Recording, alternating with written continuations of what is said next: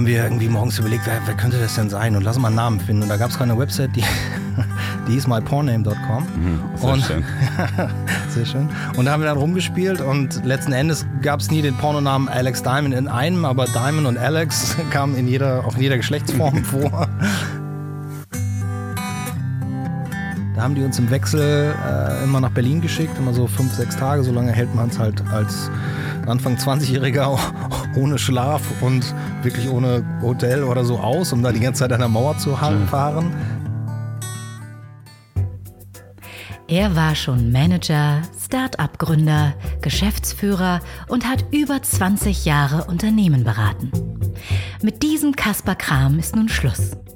Andreas Loff haut in den Sack und macht sich mit seinem Wohnmobil auf die Suche nach Menschen und Geschichten. Zack. Herzlich willkommen bei Das Ziel ist im Weg.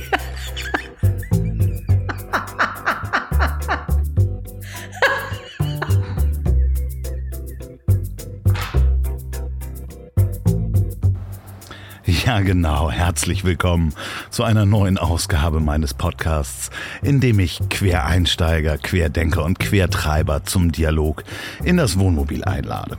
Was ist passiert? Wir hatten Weihnachten. Ich hoffe, ihr hattet alle eine schöne Weihnachtszeit. Ich habe eine sehr schöne Weihnachtszeit gehabt mit meiner Familie. Ich habe sehr gelacht, denn äh, an Weihnachten ist mir aufgefallen, dass mein Vater zufällig ein ähm, Pornobild als sein Profilbild bei WhatsApp hatte und äh, das war sehr lustig. Äh, ich habe lange nicht mehr so gelacht, vor allen Dingen über die Reaktion. Das ist dann auch so ein bisschen im Netz aufgenommen worden. Danke, Miki Beisenherz. Äh, mein Vater hat auch sehr gelacht und äh, ist echt eine coole Sau. Vielen Dank, Papi, dass ähm, du mir so Weihnachten versüßt hast. Es gab Feedback zu Uwe Frommhold, äh, wirklich positiv. Ehemalige Mitarbeiter haben sich bei mir gemeldet, haben gesagt, Mensch, ja, der war auch schon immer eine, ein äh, cooler Mensch. Und ähm, viele sagten, sie würden den gerne kennenlernen. Ja, es gab äh, übrigens auch Feedback und gibt immer wieder Feedback dazu, dass ich doch endlich mal Frauen in den Podcast holen sollte. Und ja, das werde ich auch tun. Im nächsten Jahr habe ich schon ein paar Termine gemacht. Äh, es ist natürlich so, am Anfang interviewe ich oder mache einen Dialog mit äh, engen Freunden und äh, es ist ganz einfach so, wahrscheinlich geht euch das auch so, als Mann hat man auch eher männliche Freunde, die dann interessante Geschichten zu erzählen haben. Nichtsdestotrotz werde ich darauf hören und mehr Frauen hier in den Podcast holen. Es gibt übrigens eine Facebook-Seite, das Ziel ist im Weg. Das wäre toll, wenn ihr die abonnieren würdet. Da kriegt ihr dann auch immer ein paar Fotos geschickt zu dem Podcast und ansonsten schreibt mir wie immer an ziel@ponywurst.com. Ganz interessant ist, dass ich anscheinend Hörer aus aller Welt habe. Jan schrieb mir, dass er den Podcast immer am Donnerstag hört, wenn er im Stau in Kuwait steht. Man kann anhand der Statistiken sehen, dass so ein paar Leute, also einige Zugriffe sogar aus Japan und China kommen. Und ganz interessant ist, regelmäßig gibt es Hörer aus Mexiko. Das müssen so drei bis vier Personen sein aus Mexiko. Das wäre ganz toll, wenn ihr mir schreiben könntet und mir sagt, warum ihr in Mexiko seid und warum ihr diesen Podcast hört. Ähm, ziel.ponywurst.com. Zu meinem nächsten Gast. Mein nächster Gast ist Jörg Heikhaus. Wir haben die Aufnahme, ich glaube, sogar im Oktober schon gemacht. Ich bin mit dem Wohnmobil da rausgefahren zu seinem Landhaus. Äh, Jörg ist ein sehr guter Freund von mir. Er ist Galerist und betreibt die Helium Cowboy Galerie in Hamburg im Bäcker Breitengang. Dies ist kein Kunstpodcast. Er hat einen eigenen Kunstpodcast, der nennt sich Helium Talk. Einfach mal nachsuchen, wenn ihr mehr von Jörg Heikhaus hören wollt. Außerdem ist er selber Künstler unter dem Namen Alex Diamond und hat genau in dieser Galerie, in der Helium Cowboy Galerie, eine Ausstellung, die geht noch bis zum 11. Januar. Ich war bei der Eröffnung, das sind wirklich sehr schöne Bilder. Ich habe die Bilder auch angeguckt, während wir den Podcast gemacht haben. Da hat er nämlich daran gearbeitet. Wir reden gar nicht über die Bilder im Podcast, aber wir reden unter anderem auch über Bier. Denn Jörg hat zusammen mit äh, der Kehrwieder Brauerei der Kreativbrauerei und Olli Wesselow ein Künstlerbier gemacht. Eine limitierte Auflage. Das nennt sich Love Me or Die. Das ist sehr speziell. Das gibt's auch immer noch. Davon sind 2500 Flaschen gemacht worden, wenn ich richtig informiert bin. Das kann man auch immer noch kaufen, kann ich nur sehr empfehlen und es gibt die passende Musik dazu und sogar noch einen Kunstdruck. Diese Ausgabe ist etwas länger, die ist fast zwei Stunden lang, aber es sind wirklich interessante Themen dabei. Ich spreche mit Jörg über seine Zeit beim Boulevardjournalismus kurz nach der Wende und wie es war und wie es kam, dass er plötzlich Geschäftsführer eines börsennotierten Internetagenturunternehmens wurde. So, und wenn ihr euch fragt, was da im Hintergrund rauscht, das ist die Standheizung. Weil ich Dödel nicht früh genug die Heizung angemacht habe, sitze ich jetzt im kalten Wohnmobil und spreche und muss die Standheizung laufen lassen, sonst erfriere ich hier. Ich wünsche euch viel Spaß beim Reinhören. Guten Rutsch. Wir hören uns im neuen Jahr am 4. Januar. Solange das alles klappt mit Apple. Apple hat mir eine Mail geschickt, dass es Probleme geben könnte beim Hochladen von Podcasts über die Jahre, weil die auch mal Urlaub brauchen. Ich wünsche euch viel Spaß und hoffe, wir hören uns am 4. Januar. Guten Rutsch. Los. Hallo und wohl. Läuft, ne? Wohl, wohl, wohl bekommen. ähm, Prost, Jörg. Prost, Loffi. Wir sitzen hier in der Nähe von Süderbrarup. Also da bin ich durchgefahren auf jeden Fall. Wir sitzen hier. Wagersrott heißt das Dorf. Ja, mitten am Feld im Nichts. Ähm, das letzte Haus an einer sehr schmalen Straße. Ja. Es war eine sehr interessante äh, Herfahrt, weil es auch sehr windig war und über dem Nordostseekanal ich immer so äh, Sprünge 50 Zentimeter nach links oder rechts gemacht habe, durch den Wind. Aber ich sitze hier mit Jörg Heikhaus. Wer ist Jörg Heikhaus? Da komme ich gleich zu. Jörg Heikhaus ist unter anderem Künstler, bekannt als Alex Diamond und führt die Galerie Helium Cowboy in Hamburg schon seit vielen, vielen Jahren. Und auf der Herfahrt habe ich mir Gedanken gemacht, weil wir noch gar nicht über das Thema gesprochen haben. Was hältst du eigentlich von dieser Aktion von Banksy? Oh, ja. Das ist eigentlich ein ganz gutes Thema. Obwohl es auch kein gutes Thema Nein, es ist ein gutes Thema. Ich, ähm, ich gehöre zu den Befürwortern von Banksy seit, ja, eigentlich schon seit Anbeginn. Ähm, ich bin großer Fan von seinen Aktionen immer gewesen. Jetzt mit der letzten die fand ich im ersten Moment großartig. Wollen wir sie noch kurz erklären, falls ja, man die diese, nicht mitgekriegt hat? Ich glaube zwar nicht, dass das möglich ist, aber also Banksy hat, also bei der Auktion bei Sotheby's wurde ein Druck von Banksy aus einer Edition von 25, die damals glaube ich für 150 Pfund verkauft worden sind, versteigert. Äh, für 1,3 Millionen Dollar oder Pfund, ich weiß es nicht. Es macht da auch keinen großen Unterschied mehr. äh, und in dem Moment, wo der Hammer fiel bei der Auktion bei Sotheby's, äh, das, der Druck war in so einem großen, dicken, fetten Rahmen. Äh, setzt sich, so, äh, setzt sich der, der Drucker in Bewegung, äh, der, der, der Druck in Bewegung Richtung unten außerhalb des, aus dem Rahmen raus und wurde dann von einem Schredder in so feine Streifen geschnitten. Und dabei gab es diese so ein Piep, Piep, Piep Alarmton. Das ist natürlich erstmal ein fantastisches Statement zu der zu dem tatsächlichen Wert von Kunst, der Kunst, der Kunst heute beigemessen wird. Das ist bei Sotheby's so ein Druck, der mal 150 Pfund gekostet hat, auf 1,3 Millionen, was auch immer, äh, äh, aufgeblasen wird und einen Wert bekommt, den so eine Arbeit natürlich nicht wert sein kann. Ähm, und wenn es Banksy dann hingeht, der Kunstmarkt kann mich nicht vereinnahmen. Wenn sowas passiert, habe ich vorgesorgt, dann habe ich dann einen Schredder eingebaut. In dem Moment wird das geschreddert. Äh, hörte nach der Hälfte des Bildes auf, blieb das stehen, angeblich eine Fehlfunktion, hat Banksy hinterher gesagt. Und im Prinzip bis dahin, bis zu diesem Moment war es eine tolle Aktion. Äh, weniger toll wurde sie dann für mich. Äh, im Nachgang, wenn du anfängst, dir Gedanken darüber zu machen, was bedeutet das eigentlich? Erstmal ist es so, also ich als erfahrener äh, Kunsthändler auch, der sich mit Auktionen sowas auskennt, sagt natürlich erstmal, schöne Aktion, geil, das Ding ist jetzt doppelt so viel wert.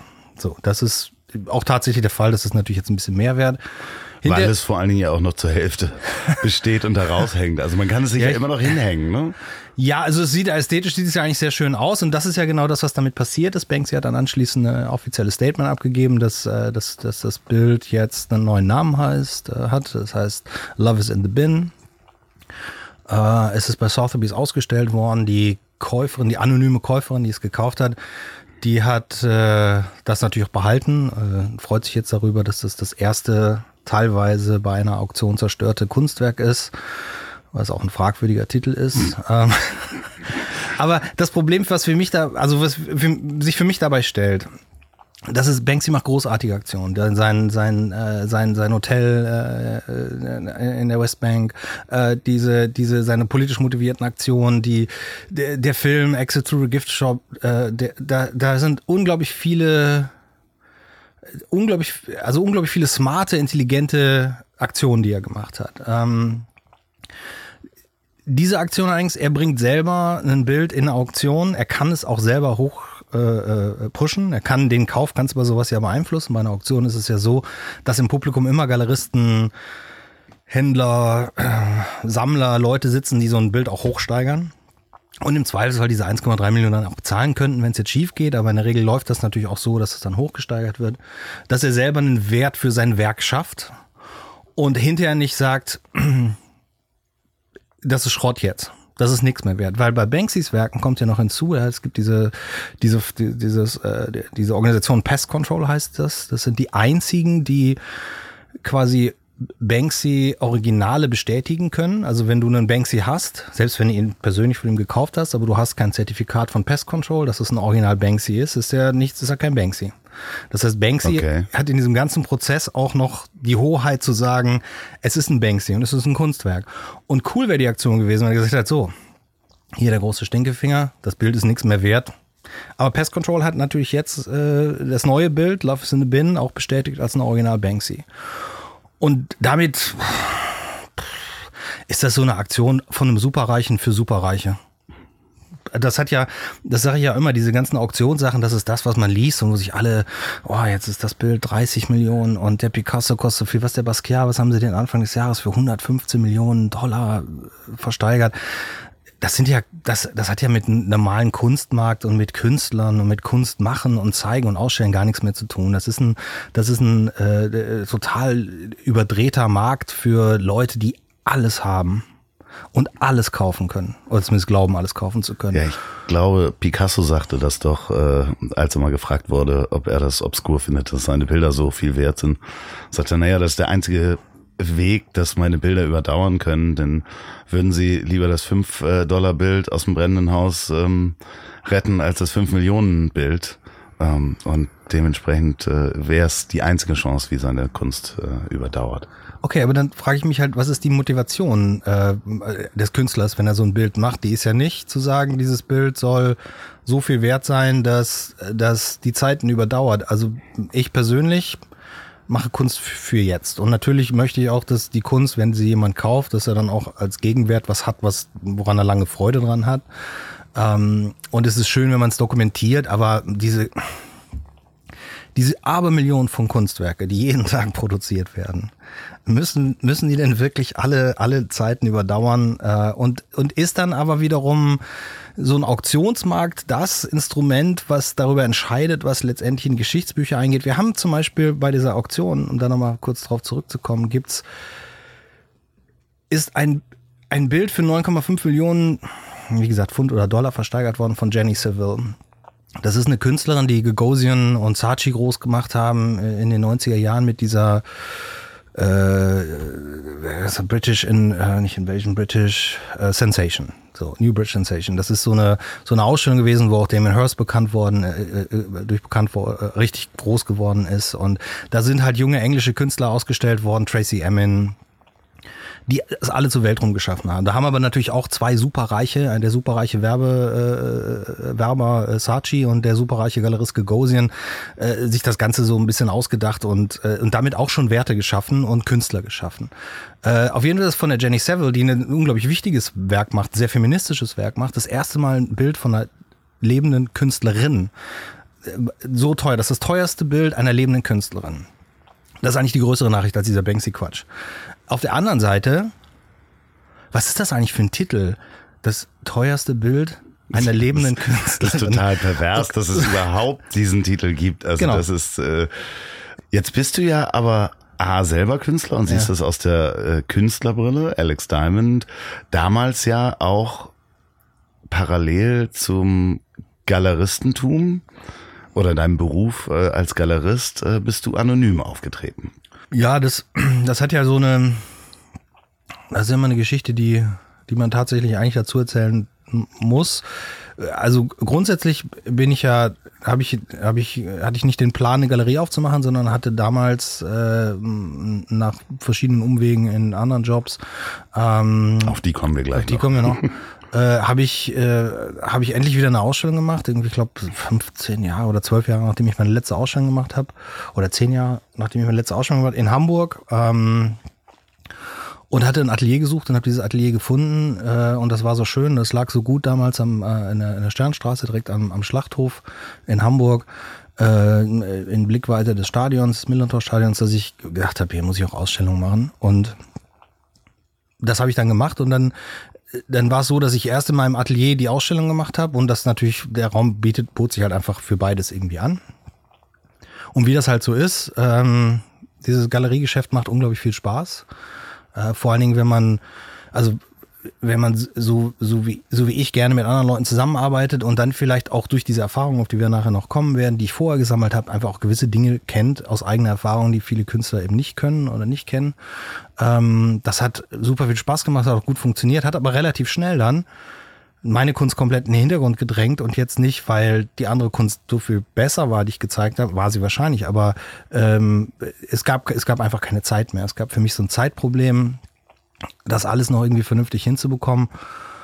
Und dann habe ich äh, eine Ausstellung gemacht, ähm, die nannte sich äh, Alex Diamonds Strange Sofa.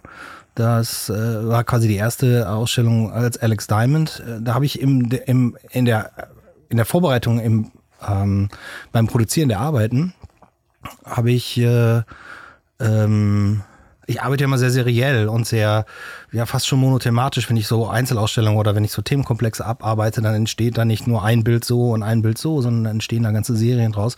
Und das waren alles so Plateaus, äh, äh, Bilder, auf denen ich Collagen, die ich vorher zusammengestellt habe am Computer, ähm, gemalt habe, die Leute entfremdet habe, äh, aus, also aus dem Kontext gerissen habe dadurch. Und die habe ich immer um das gleiche Sofa drapiert in den Collagen und das auch immer dann gemalt und da waren die immer drumrum. Und darum war das, was das, diese großen Bilder, die waren so Meter 20 mal 80 oder so, alle verbannt, war dieses, dieses Sofa.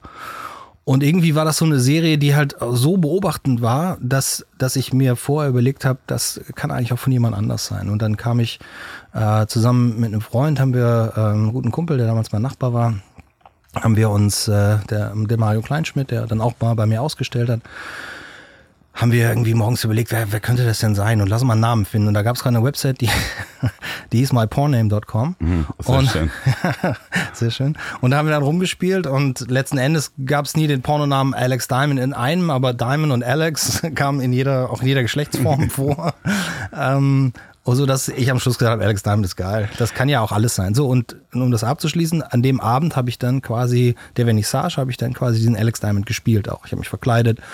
Ähm, ich bin rumgelaufen wie so ein Pimp im Prinzip. Der passte gut zu diesen Bildern. Ähm, und du warst halt nochmal zu den Bildern zu kommen, die Collage konnte man sehen, wenn man neben den Bildern war so ein kleines Regal, aber so ein kleiner Diakokasten. Wenn du reingeguckt hast, hast du die Collage gesehen da ging es halt um dieses Thema, den Rückweg versperren. Also guckst dir nur das Bild an und lässt dich lässt dich ein auf das, was ich da erzähle, oder willst du das Original sehen? Und sobald du das Original siehst, ist ja der Rückweg versperrt.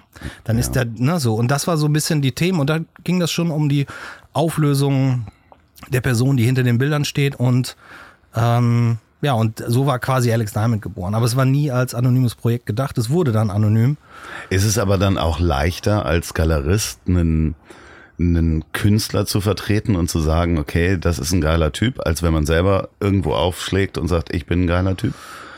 Ja, aber das hat, also das, das war jetzt nicht unbedingt die, unmittelbar die Motivation dahinter. Aber ist ja praktisch dann. Ja, aber das hat was damit zu tun, dass, ähm, dass es so ein bisschen, äh, dass es halt also insbesondere in Deutschland wieder, sehr, nicht so gerne gesehen wird, wenn der Galerist auch selber Künstler ist. Der Galerist kann Werber sein, der kann Taxiunternehmer sein, der kann ein Billionärsgatte oder Billionärsgattin sein, das ist vollkommen egal. Aber wenn der, der Galerist auch selber Bilder malt, dann denkt man immer so, das ist ein bisschen fragwürdig. Äh, dabei, dabei will doch nur die Kommission ein, äh, für sich selber einstreichen aber, quasi. Aber naja, aber selbst das wäre ja, wäre ja, ist ja durchaus, ist ja durchaus legitim. Ähm, weil äh, wenn du so wie in meinem Fall eine Galerie hast, das kostet eine Menge Geld, sowas zu machen. Wenn man überlegt, damals, wir sind auf Messen in Miami und überall gewesen, da, da brennst du schon eine ganze Menge Geld durch, äh, bevor du mal einen Künstler äh, an die Wand hängen kannst. Das heißt, du brauchst eine Menge Geld und brauchst eine Menge Kapital. Und wenn du dann einen Künstler, auch noch selber Künstler bist und bei einem Künstler 100% verdienst, Ja, ist das ja für alle anderen Künstler eigentlich ganz geil, weil da ist ja mehr Geld in der Richtig. Kasse. Du gibst ja nicht nur hin und sagst, okay, von dem Künstler habe ich fünf Bilder verkauft und von dem Geld mache ich jetzt seine nächste Ausstellung äh, und von die habe ich keins verkauft, also nie wieder eine Ausstellung oder so, sondern du, du schmeißt das alles an einen Topf und verteilst. Also letztendlich profitieren die Künstler davon. Aber, Aber es war nicht meine Motivation. aber du bist ja kein Taxifahrer und Millionärsgattin bist du auch nicht. Ähm, du kommst eigentlich aus einem ganz anderen Feld. Du kommst eigentlich klassisch aus dem Printjournalismus, wenn ich das richtig sehe. Ah, Also wo kommt man her? Ne? Das ist so die Frage. Was waren Also ich ja, komme das ja, ist die Frage. Ja. Übrigens, wunderschöner Vollmond draußen. ja, ja, ich weiß der. Das ist Du sowieso, sitzt verkehrt rum. So, ja, aber ich sehe den ja hier mehr. äh, sowieso alles wunderschön, ja. Vollmond.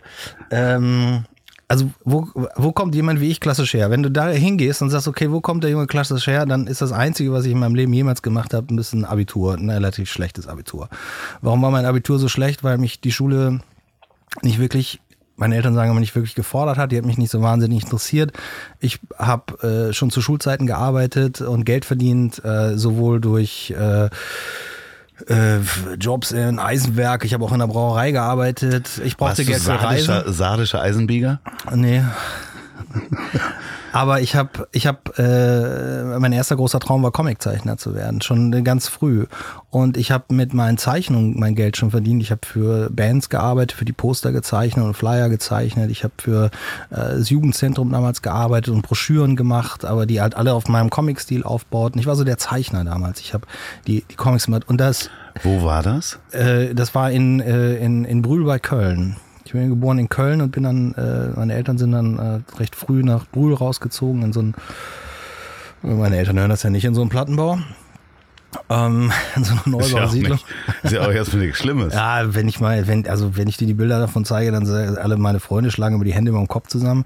Und meine Eltern wohnen da halt noch, die finden das schön, die sind da bewusst hingezogen, das meine ich nur. Das, Ah, okay, das ja. trifft die immer ein bisschen hart, wenn ich von Plattenbau rede. aber, ähm, aber es ist nicht schön. Und, und da, da war für mich eigentlich klar, ich werde kommen. Ich habe auch mal meinen ersten Kunstpreis in Anführungsstrichen, den ich gewonnen habe, war, ich habe mal beim Institut Français in Köln äh, einen Comicwettbewerb gewonnen mit 16 oder so. Da war für mich eigentlich klar, ey, ich werde Comiczeichner.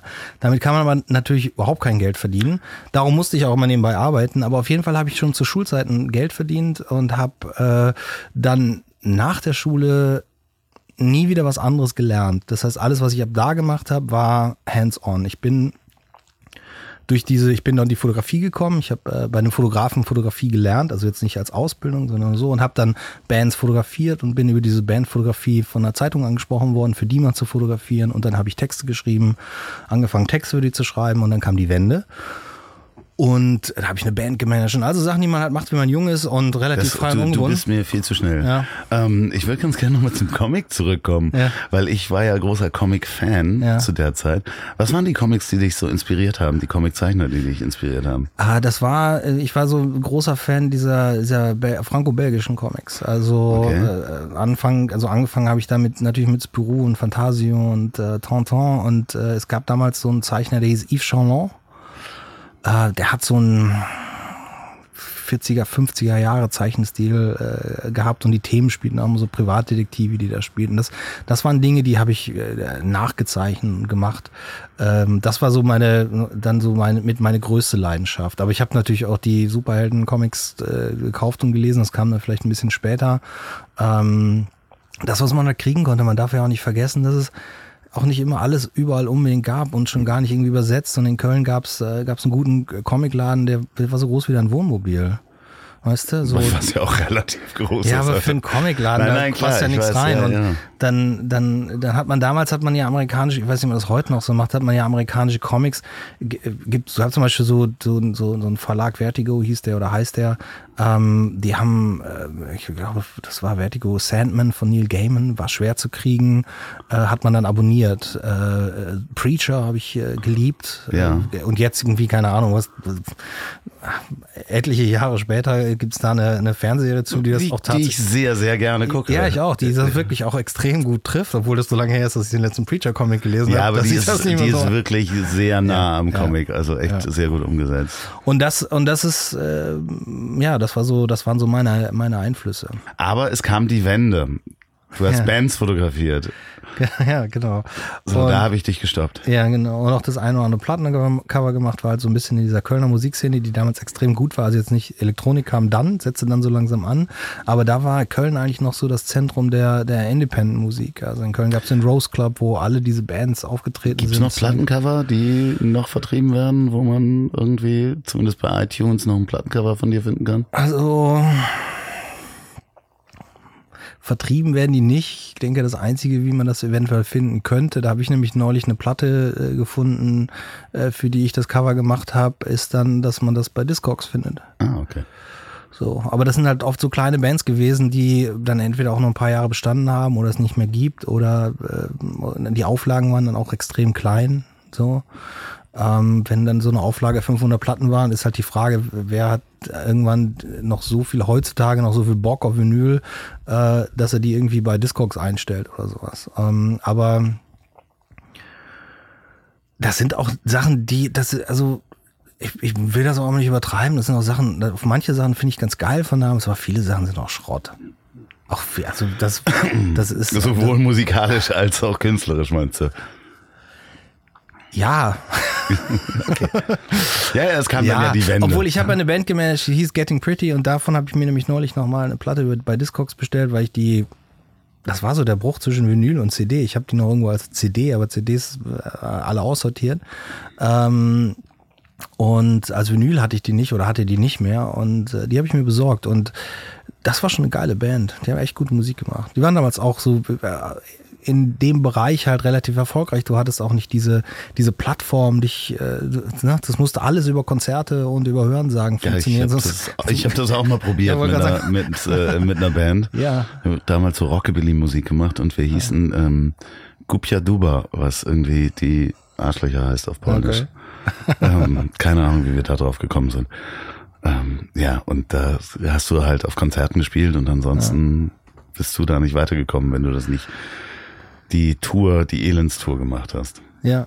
Ja, aber selbst dann, äh, die Leute mussten dann ihren Freunden selber davon erzählen und Klar. haben das nicht irgendwie auf ihrem Instagram-Kanal gepostet, dass sie auf einem geilen Konzert waren. Ne? Ja, ich glaube aber trotzdem, auch wenn wir jetzt abschweifen, was ich ganz schön finde, es gibt heutzutage natürlich viel mehr Zugang auch zu kleineren Bands. Und ich, ich folge natürlich du so über Spotify, kommt man noch mal auf so kleinere Bands. Gestern zum Beispiel habe ich einen ganz kurzen Film bei, eine Story bei Instagram reingestellt, äh, nach dem Spiel von St. Pauli, weil ich mich so gefreut hatte und hatte dabei aber schon laut Musik hören äh, und war auch schon im Atelier und habe auch schon weitergearbeitet und schon weiter geschnitzt und habe dann kurz dieses Video gemacht und habe dann diese Band da drin markiert und die haben auf Spotify irgendwie, keine Ahnung, ich glaube so 1000 Follower, 2000 Follower, spielen jetzt als Vorband von The Ives in USA, das ist aber, oder in England, das ist auch noch nicht wirklich groß, aber die sind wirklich, wirklich gut und die, mit denen habe ich dann gesprochen, weil die das dann auch geliked haben, dass ich das gemacht habe und so. Die sind halt auch noch kleiner. Dieser direkte die sind, Zugang, ja, Die sind ja, auch ja, noch ja. in so einem Club und treten auf und freuen sich darüber, dass da irgendeiner irgendwo im nordischen, im nirgendwo im Norden Deutschlands da das, das die Musik hört.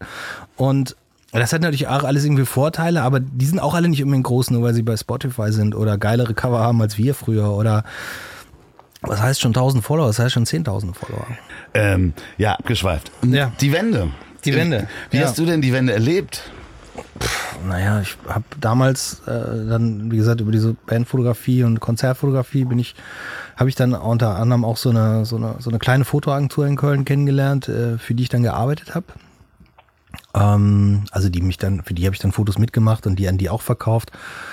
Wenn ich bei Konzerten war, oder die haben mich dann noch mal irgendwo hingeschickt, wo ich mal irgendwelche Promis fotografieren sollte, wenn die in Köln waren, äh, für deren Archiv. Also eine Fotoagentur hatte damals noch ein großes Archiv. Ähm, also wirklich real existierendes Archiv mit, Ja, so. mit Schwarz-Weiß-Abzügen drin. Ja, ja, und so großen Schränken, Genau. wo man dann die Abzüge und so große Und- äh, Und dann, dann, Negativkästen und und dann kam diese ganze Wende und dann kam diese, diese Zeit, wo man in Berlin nur darauf gewartet hat, dass die Mauer fällt. Und dann haben die mich, da hatten die so, du hattest eine kleine Agentur, weil die hatten so ein paar Fotografen, da haben die uns im Wechsel äh, immer nach Berlin geschickt, immer so fünf, sechs Tage, so lange hält man es halt als Anfang 20-Jähriger ohne Schlaf und wirklich ohne Hotel oder so aus, um da die ganze Zeit an der Mauer zu fahren. Ähm, und da bin ich dann auch fünf Tage da gewesen. Ähm, und ähm, war halt, bin jetzt an der Mauer rumgetiert, habe da Journalisten kennengelernt, die dann aus den USA in ihren Mobilen saßen, äh, da immer schön abends gesoffen und was auch immer alles hatten, drauf gewartet. haben. und du im Parker oder was? Ja, kein, ja. kein Zelt, kein nix, kein Hotel. Nee, das, nee, das, ich, also ich hatte, hab da meinem Freund äh, auf dem Sofa gepennt, aber ich, du bist ja, du willst ja dann auch da sein, wenn die Mauer fällt. Ja, klar. Du hast ja, unsere Schichten waren halt nicht der eine zwölf Stunden, der andere zwölf Stunden, sondern unsere Schichten war der eine fünf Tage, der andere fünf Tage. Das hält man ja auch aus. Ja, klar. Das ist ja auch, das ist ja auch, das, in dem Alter ist das ja auch cool und geil. Überleg mal die Geschichten, die man erzählen kann, wenn man nach Hause kommt. Also nicht zu den Eltern, sondern zu den Freunden. Ja, erstmal, ich war in Berlin. Genau. Das ist ja schon, schon die erste Story. Aber wie es wie es natürlich so sein sollte, ich war jetzt nicht da, als, als die Mauer fiel. ich habe äh, ich habe nur mein, mein äh, gesündigt und meinen Körper geschädigt und hatte aber trotzdem, also es war trotzdem auch irgendwo ein bezahlter Job. Weißt, du, das ist ein geiler Job. So und ich habe wie gesagt vorher so viele Jobs gemacht, die nicht geil waren. Wo warst du denn, als die Mauer fiel? In äh, in Köln, da habe ich in Köln gelebt. Okay. Also zehn Tage später, 20 Tage später, wie, wie viele Tage hast du es verpasst? War ganz knapp, glaube eine Woche oder so. Ich glaube, die, die nächsten fünf Tage ist das dann passiert. Aber es dauert ja eine Weile, bis, also bis die Mauer dann tatsächlich fiel. Ähm, und ja, wie gesagt, dann war ich in Köln. Äh, und, äh, und das, das, das, für mich war das total spannend, weil ich äh, zu Schulzeiten mich immer sehr für links, linke Politik interessiert habe und äh, den Marxismus und den Leninismus und Maoismus irgendwo phasenweise auch mal ganz geil fand.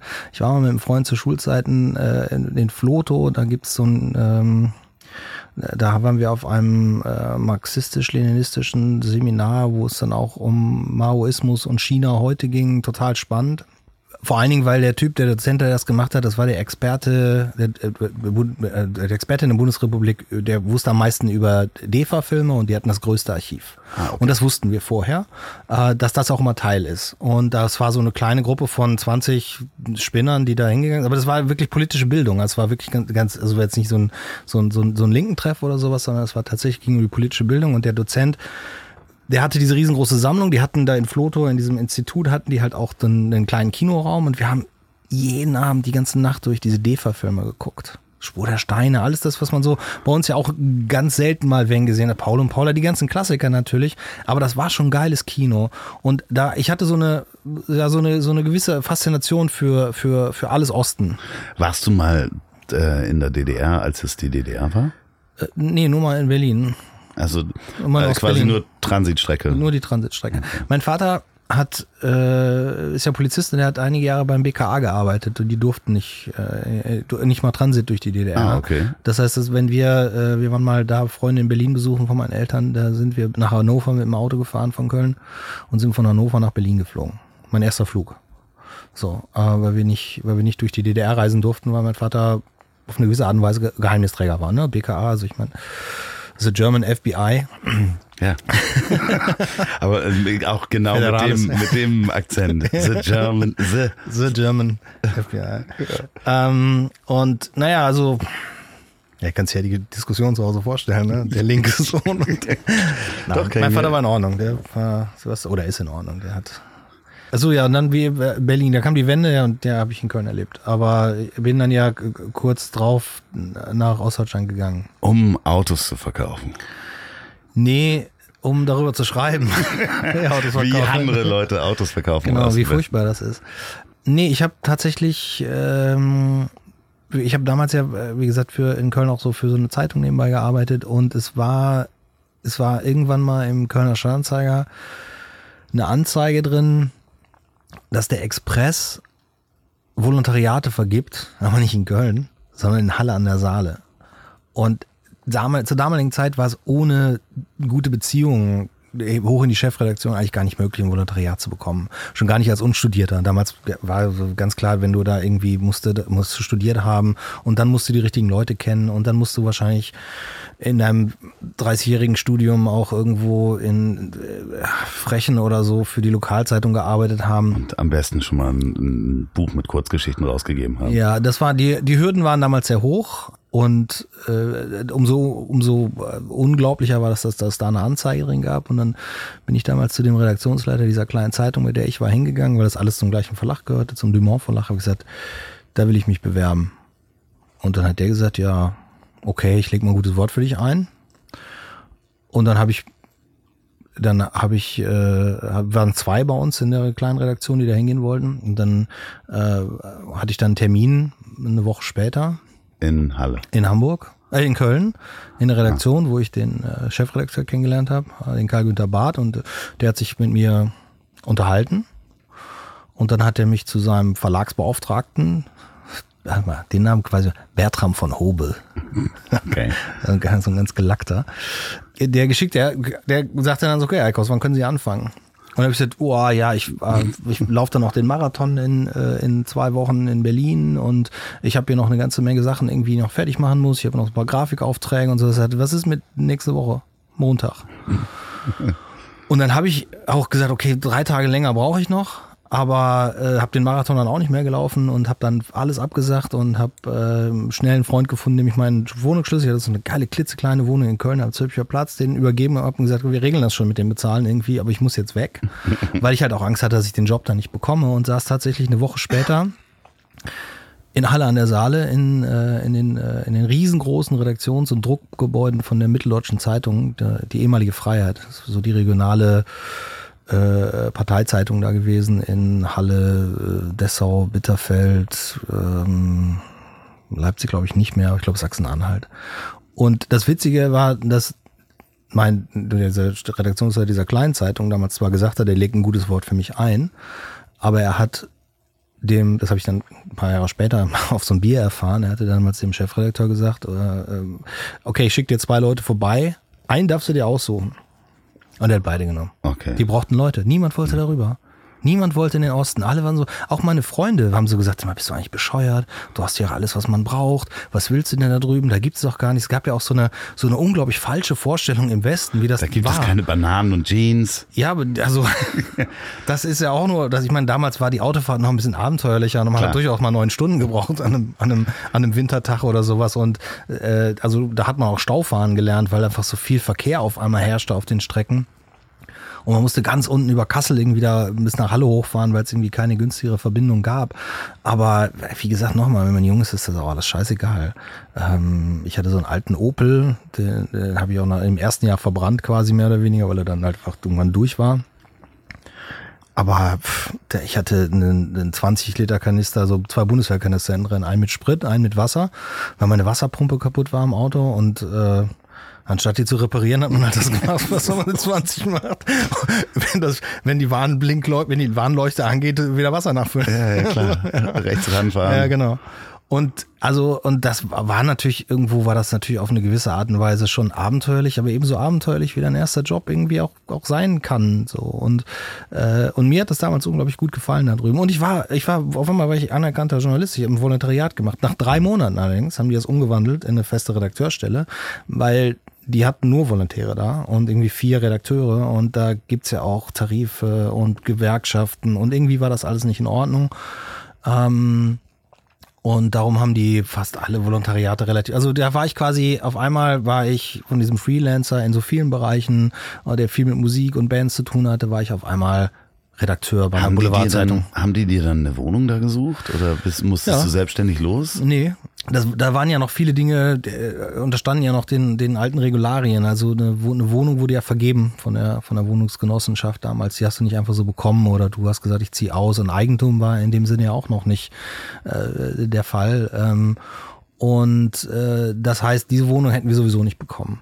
Und was der Verlag damals gemacht hat, die haben halt ähm, viele Leute da in Halle hatten halt äh, durchaus zwei, drei Wohnungen, weil sie äh, einmal die Wohnung, wenn du einmal die Wohnung hast, gibst du sie nicht mehr ab. Ähm, und dann vermietest du so unter oder dann deine Kinder ziehen dann da ein, wenn die groß genug sind oder sowas. Und da gab es halt einige Leute, da gab es einen Überhang an Wohnungen, die nicht wirklich auf dem Markt waren. Und die hat äh, jemand von der Redaktion ausfindig gemacht äh, und äh, hat dann Deals gemacht. Das heißt, wir haben für so eine 50 Mark Wohnung, hat der Verlag dann 950 Mark bezahlt mit Kohleofen und so. Und so hatten wir halt Wohnungen. Da haben wir dann halt drin, drin gewohnt, bis wir dann es irgendwann geschafft haben, selber was zu finden. Hat man auch, ne? Irgendwann hatte ich auch eine eigene Wohnung, aber. So, und dann äh, warst du plötzlich aus dem Nichts ein Redakteur. Unstudiert. Also. Über was schreibt man da?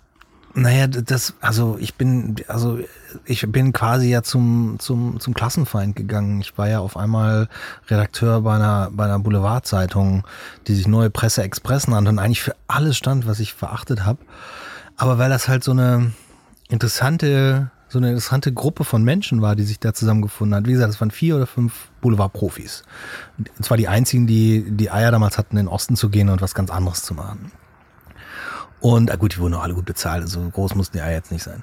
Aber ähm, und dann waren das alles junge Leute, so wie ich. Also viele hatten noch studiert und hatten vorher bei Kreiszeitungen und sowas gearbeitet, aber es waren alles junge Leute, die, die, die noch gar nicht wussten, wie sowas eigentlich wirklich geht, so ein Blatt machen und sowas. Und das relativ kurz lernen musste. Das war quasi das erste Startup, in dem ich gearbeitet habe, weil in der New Economy hat sich das ja wiederholt, dass irgendwie so eine Gruppe von 20 Leuten zusammenkommt, gar nicht weiß, was sie machen und, und damit erfolgreich sind und auch niemand Ahnung hat, was passiert, aber genau. irgendwas müssen wir machen. Wir genau. müssen das Ding verkaufen. Und, und das war sehr spannend. Und wenn du dir anguckst, ähm, was da teilweise auch für Karrieren daraus entstanden sind, die Leute, die das gemacht haben. Also ich, der Peter Huth ist äh, Chefredakteur von der Welt am Sonntag, war der Bildzeitung Chefredakteur oder in der Chefredaktion der Bildzeitung in der BZ.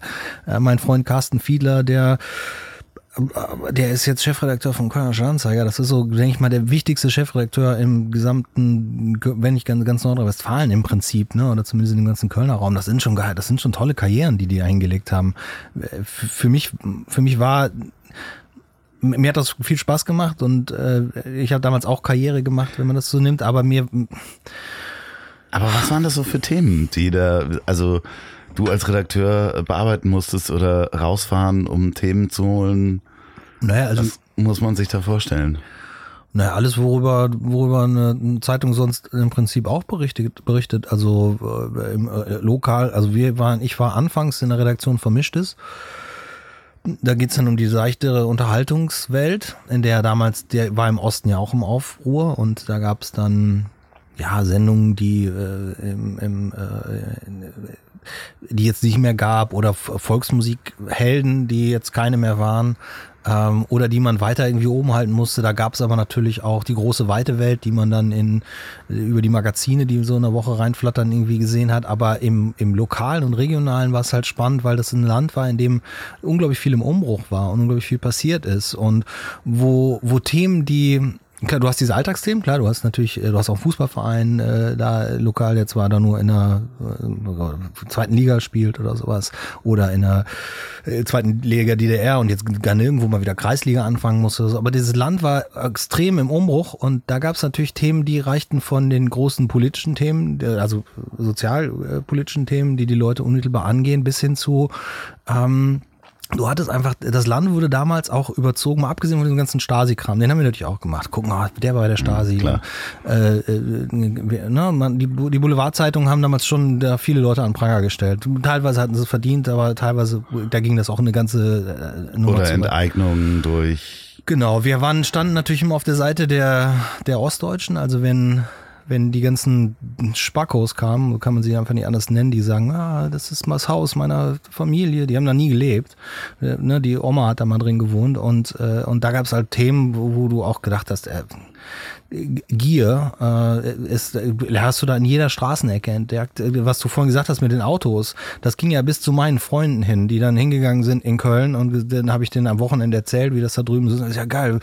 Äh, und äh, die brauchen jetzt alle Autos, habe ich gelesen in Köln. Stadt, die brauchen alle Autos. Wir gehen jetzt hin und kaufen alle Autos hier auf, dann fahren wir die rüber und verkloppen die für teures Geld. Da haben die Autos darüber gefahren die sind da gerade so heil angekommen und haben von irgendwem noch 2000 Mark oder 3000 Mark mhm. dafür bekommen. Ersparnisse waren ja da und das war totaler Betrug. Und darüber hat man dann halt irgendwie auch geschrieben, gesagt, pass auf, bevor ihr ein Auto kauft, macht das oder sowas. Aber es ist halt, also es, es, es war halt auch ein ganz großer Brennpunkt äh, äh, zu der Zeit Deutschland.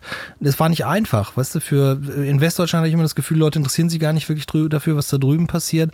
Und, äh, und, und der Osten wird so, wird so überrannt davon, so schnell wie möglich Westdeutsch zu werden, was die Leute ja letztendlich gar nicht unbedingt wollten. Oder das war zumindest nicht der Grund dafür. Oder sie hatten eine andere Vorstellung von dem, was sie, ja. was sie eigentlich wollten. Mhm. Aber letzten Endes war das halt auch, auch schwierig, ähm, da so eine, da so eine vernünftige Balance finden. Du bist nicht richtig reingekommen, weil wir, der größte Teil bei der Boulevardredaktion bestand halt aus Westdeutschen. Wir hatten ja von Tuten und Blasen keine Ahnung. Wir mussten das ja erstmal alles irgendwie lernen. Wir mussten Klar. ja erstmal alles in Erfahrung bringen. Aber dann hattest du, dann standst du da mehr auch vor so einem, vor so einem Regen, also für mich war das damals, hat das eine Zeit gedauert, also jemand, der, der, der, der allein mit, mit äh, Leuten meines Alters irgendwie zusammenzukommen, äh, weil sobald bewusst war, dass du aus dem Westen kommst, warst du halt eher einer der Besetzer, weißt du, das war Klar. so ein bisschen, aber viele hatten ja eben auch genau diese Besatzermentalität, sind darüber gegangen und haben äh, äh, irgendwelche Läden aufgekauft oder, oder äh, Einkaufszentren äh, gebaut ja. und den das Goldene vom Himmel erzählt, genau. jede Menge Investoren noch aus dem Westen mitgebracht und ja. Also ich glaube, das, was, was die Themen damals anging, haben wir so ein bisschen versäumt. Also das Beste, was wir, glaube ich, gemacht haben in dieser Zeit, war, wenn wir es geschafft haben, Aufklärung zu betreiben. Also nicht Aufklärung darüber, Leute, erklären nicht mal, wie das geht, sondern mehr so, passt mal auf. Äh, also dass man behutsamer an die ganze Sache rangeht. Ähm, ich glaube, der einzige Grund, warum wir damals äh, da auch eine gewisse Akzeptanz bekommen haben, war eben, dass wir nicht diesen Hintergrund hatten, Boulevard in Köln. Ich habe dann nachher, ich war dann lange auf Reisen, aber ich war dann auch mal eine Zeit lang in Köln in der Redaktion vom Kölner Express und das war die Hölle. Welche Jahre äh, waren das? Von wann bis wann warst du da, wenn du dich noch dran erinnerst? Und ich bin rübergegangen, 90 bin ich rübergegangen. Nicht rübergegangen. 90 rüber gemacht in die andere Richtung. Und dann war ich drei Jahre da und dann, äh, ja, und dann war, ja, also für mich war das, also für mich sind das immer noch drei der spannendsten Jahre meines Lebens, noch mit schönsten Jahre meines Lebens. Es war, mal abgesehen von diesem ganzen, äh, ganzen anderen Kram, äh, war es halt einfach ein, ein Land auch im Aufbruch. Und ich war damals auch natürlich noch sehr jung und war relativ, also die, allein die, die, die, die, die Kultur, die da stattfand, also da war alles off. Es war, es gab nur Off-Clubs, es gab nur Off-Galerien, es war, es waren besetzte Häuser oder Häuser, die leer standen, in denen hat dann jemand eine Bar aufgemacht, die dann zu einem geilen Club wurde. Und es gab äh, Konzerte einfach, einfach mal so, also da gibt's ein Konzert nächste Woche und dann ist man da hingegangen. Es gab einfach ein unglaublich gutes äh, Kulturprogramm, aber es war eben auch so, dass du, du hattest kein Telefon, du hast dich in ein Auto abends gesetzt und bist die Clubs und die Läden und die, die Kneipen abgefahren auf der Suche nach deinen Freunden, wenn du dich vorher nicht irgendwie verabredet hast. Aber im Prinzip, ich hatte damals so ein, ich habe mir damals in, äh, Halle so einen, so einen, hatte ich so einen alten Benz. Ja, das, nach der Arbeit habe ich mich ins Auto gesetzt und dann äh, ist mal eine Runde Cruising gefahren durch die Stadt. War ja auch kaum Verkehr, war kaum was los abends. Und dann hat man eben die Clubs ab, die lagen auch nicht alle direkt nebeneinander. Es gab auch irgendwie keine Meile, wo die jetzt alle dran waren. Und das hatte was total Faszinierendes. Und ich habe, ja gut, ich habe äh, ich hab die Liebe meines Lebens da drüben kennengelernt. Ne? Das ist natürlich nun auch nochmal ein riesengroßer Vorteil. Ähm, äh, oder ne, macht das natürlich nochmal alles äh, noch schöner, auch im, im Rückblick für mich. Aber dadurch, dass ich, äh, dass ich da meine, eine spätere Frau kennengelernt habe, bin ich natürlich dann auch tatsächlich viel mehr da reingekommen. Ich habe tatsächlich Klar. das geschafft, was viele meiner Kollegen in den drei, vier Jahren, die sie da drüben waren, nicht geschafft haben, nämlich mal irgendwie einen lokalen Anschluss zu finden. Ja, unter die Haube zu gucken, sozusagen. Genau, so. Und, äh, und es hat eine Weile gedauert, bis, bis mich die Leute da akzeptiert haben als Wessi. Aber das, äh, das, das liegt natürlich stark auch an einem selber, wie man, wie man darüber kommt und was man überhaupt will und wie weit man sich dann öffnen will. Aber wie kam dann die, der, der totale Abstieg in den absoluten Kommerz als äh, die New Economy, ich sag mal, für mich ging es da so 95, 96 los mit ja. der New Economy und dem Internet. Denn du bist ja dann irgendwann in genau diese Agenturwelt gewandert und warst Geschäftsführer einer doch recht großen Internetagentur in Deutschland. Ein schwedisches Unternehmen war das, ne? Genau, Icon Media Lab. Ja. Wie, wie konnte das passieren? Aus dem überzeugten. Also letzten Endes ist mein, meine, mein, mein Lebensweg halt auch einer, der ganz stark von Neugierde geprägt ist, da ist und Unmöglichkeiten äh, er, ergreifen. Ich will nicht unbedingt sagen erkennen, sondern vielleicht, vielleicht äh, sehen. Also dass, dass man dann in den Osten geht, da war ich jemand, der gesagt, ich, das finde ich geil, das mache ich, da möchte ich gerne hin. Das, was, also eine, eine mehr Geschichte Klar. wird in meinem Leben nicht mehr passieren. So. Also, ne, so. Das ist schon phänomenal. Wenn die, sich die, die Wiedervereinigung Deutschland ist nun wirklich ein wahnsinnig großes Thema. Und du kannst da hautnah dabei sein. Wie toll ist das? Wie schön ist das? Aber das war bei der New Economy nicht so. nee, da war, äh, komm, die, die, dieses, äh, wir machen jetzt plötzlich Internet und mhm. da das damalige wirkliche Neuland zu betreten, ja. ähm, das hat mich ja auch komplett fasziniert. Ja, ich, aber also ja, das, das, das, das war auch eine absolute Faszination, aber das, die, die war auf einmal irgendwie da und dann, das meine ich, das ist dann für mich eher so unausweichlich, ich muss das dann machen.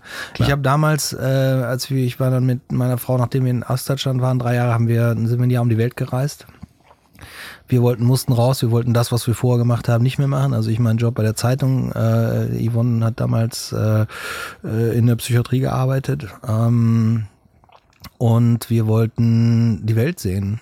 Und das war immer schon zu Schulzeiten, gab's äh, gab es immer so zwei große Träume von mir und meinem besten Freund. Wir wollten eine Französin heiraten und wir wollten einmal um die Welt reisen. Er hat die Französin geheiratet, ich bin einmal um die Welt gereist, obwohl okay. Yvonne ist ja auch, ne? Ja, ja. Yvonne. Ähm, und wir haben dann, ich habe dann äh, in Köln, als wir zurückkommen, sind wir nach Köln gegangen. Ich hatte diese Kontakte zu der Zeitung natürlich, zu dem Verlag, äh, habe dann da auch gearbeitet in der Lokalredaktion und das äh, bah, das, da haben sich Abgründe aufgetan, menschliche Abgründe, die Leute, die da gearbeitet haben, die wieder gearbeitet wurde. Und wenn da nicht ein paar Jungs von damals gearbeitet hätten, mit denen ich in Halle war, die äh, gesagt, wie so Carsten und so Leute, die, die cool sind und, äh, und die, die das Gleiche quasi durchmachen, dann, dann wäre es noch unerträglicher für mich gewesen. Auf jeden Fall musste ich das.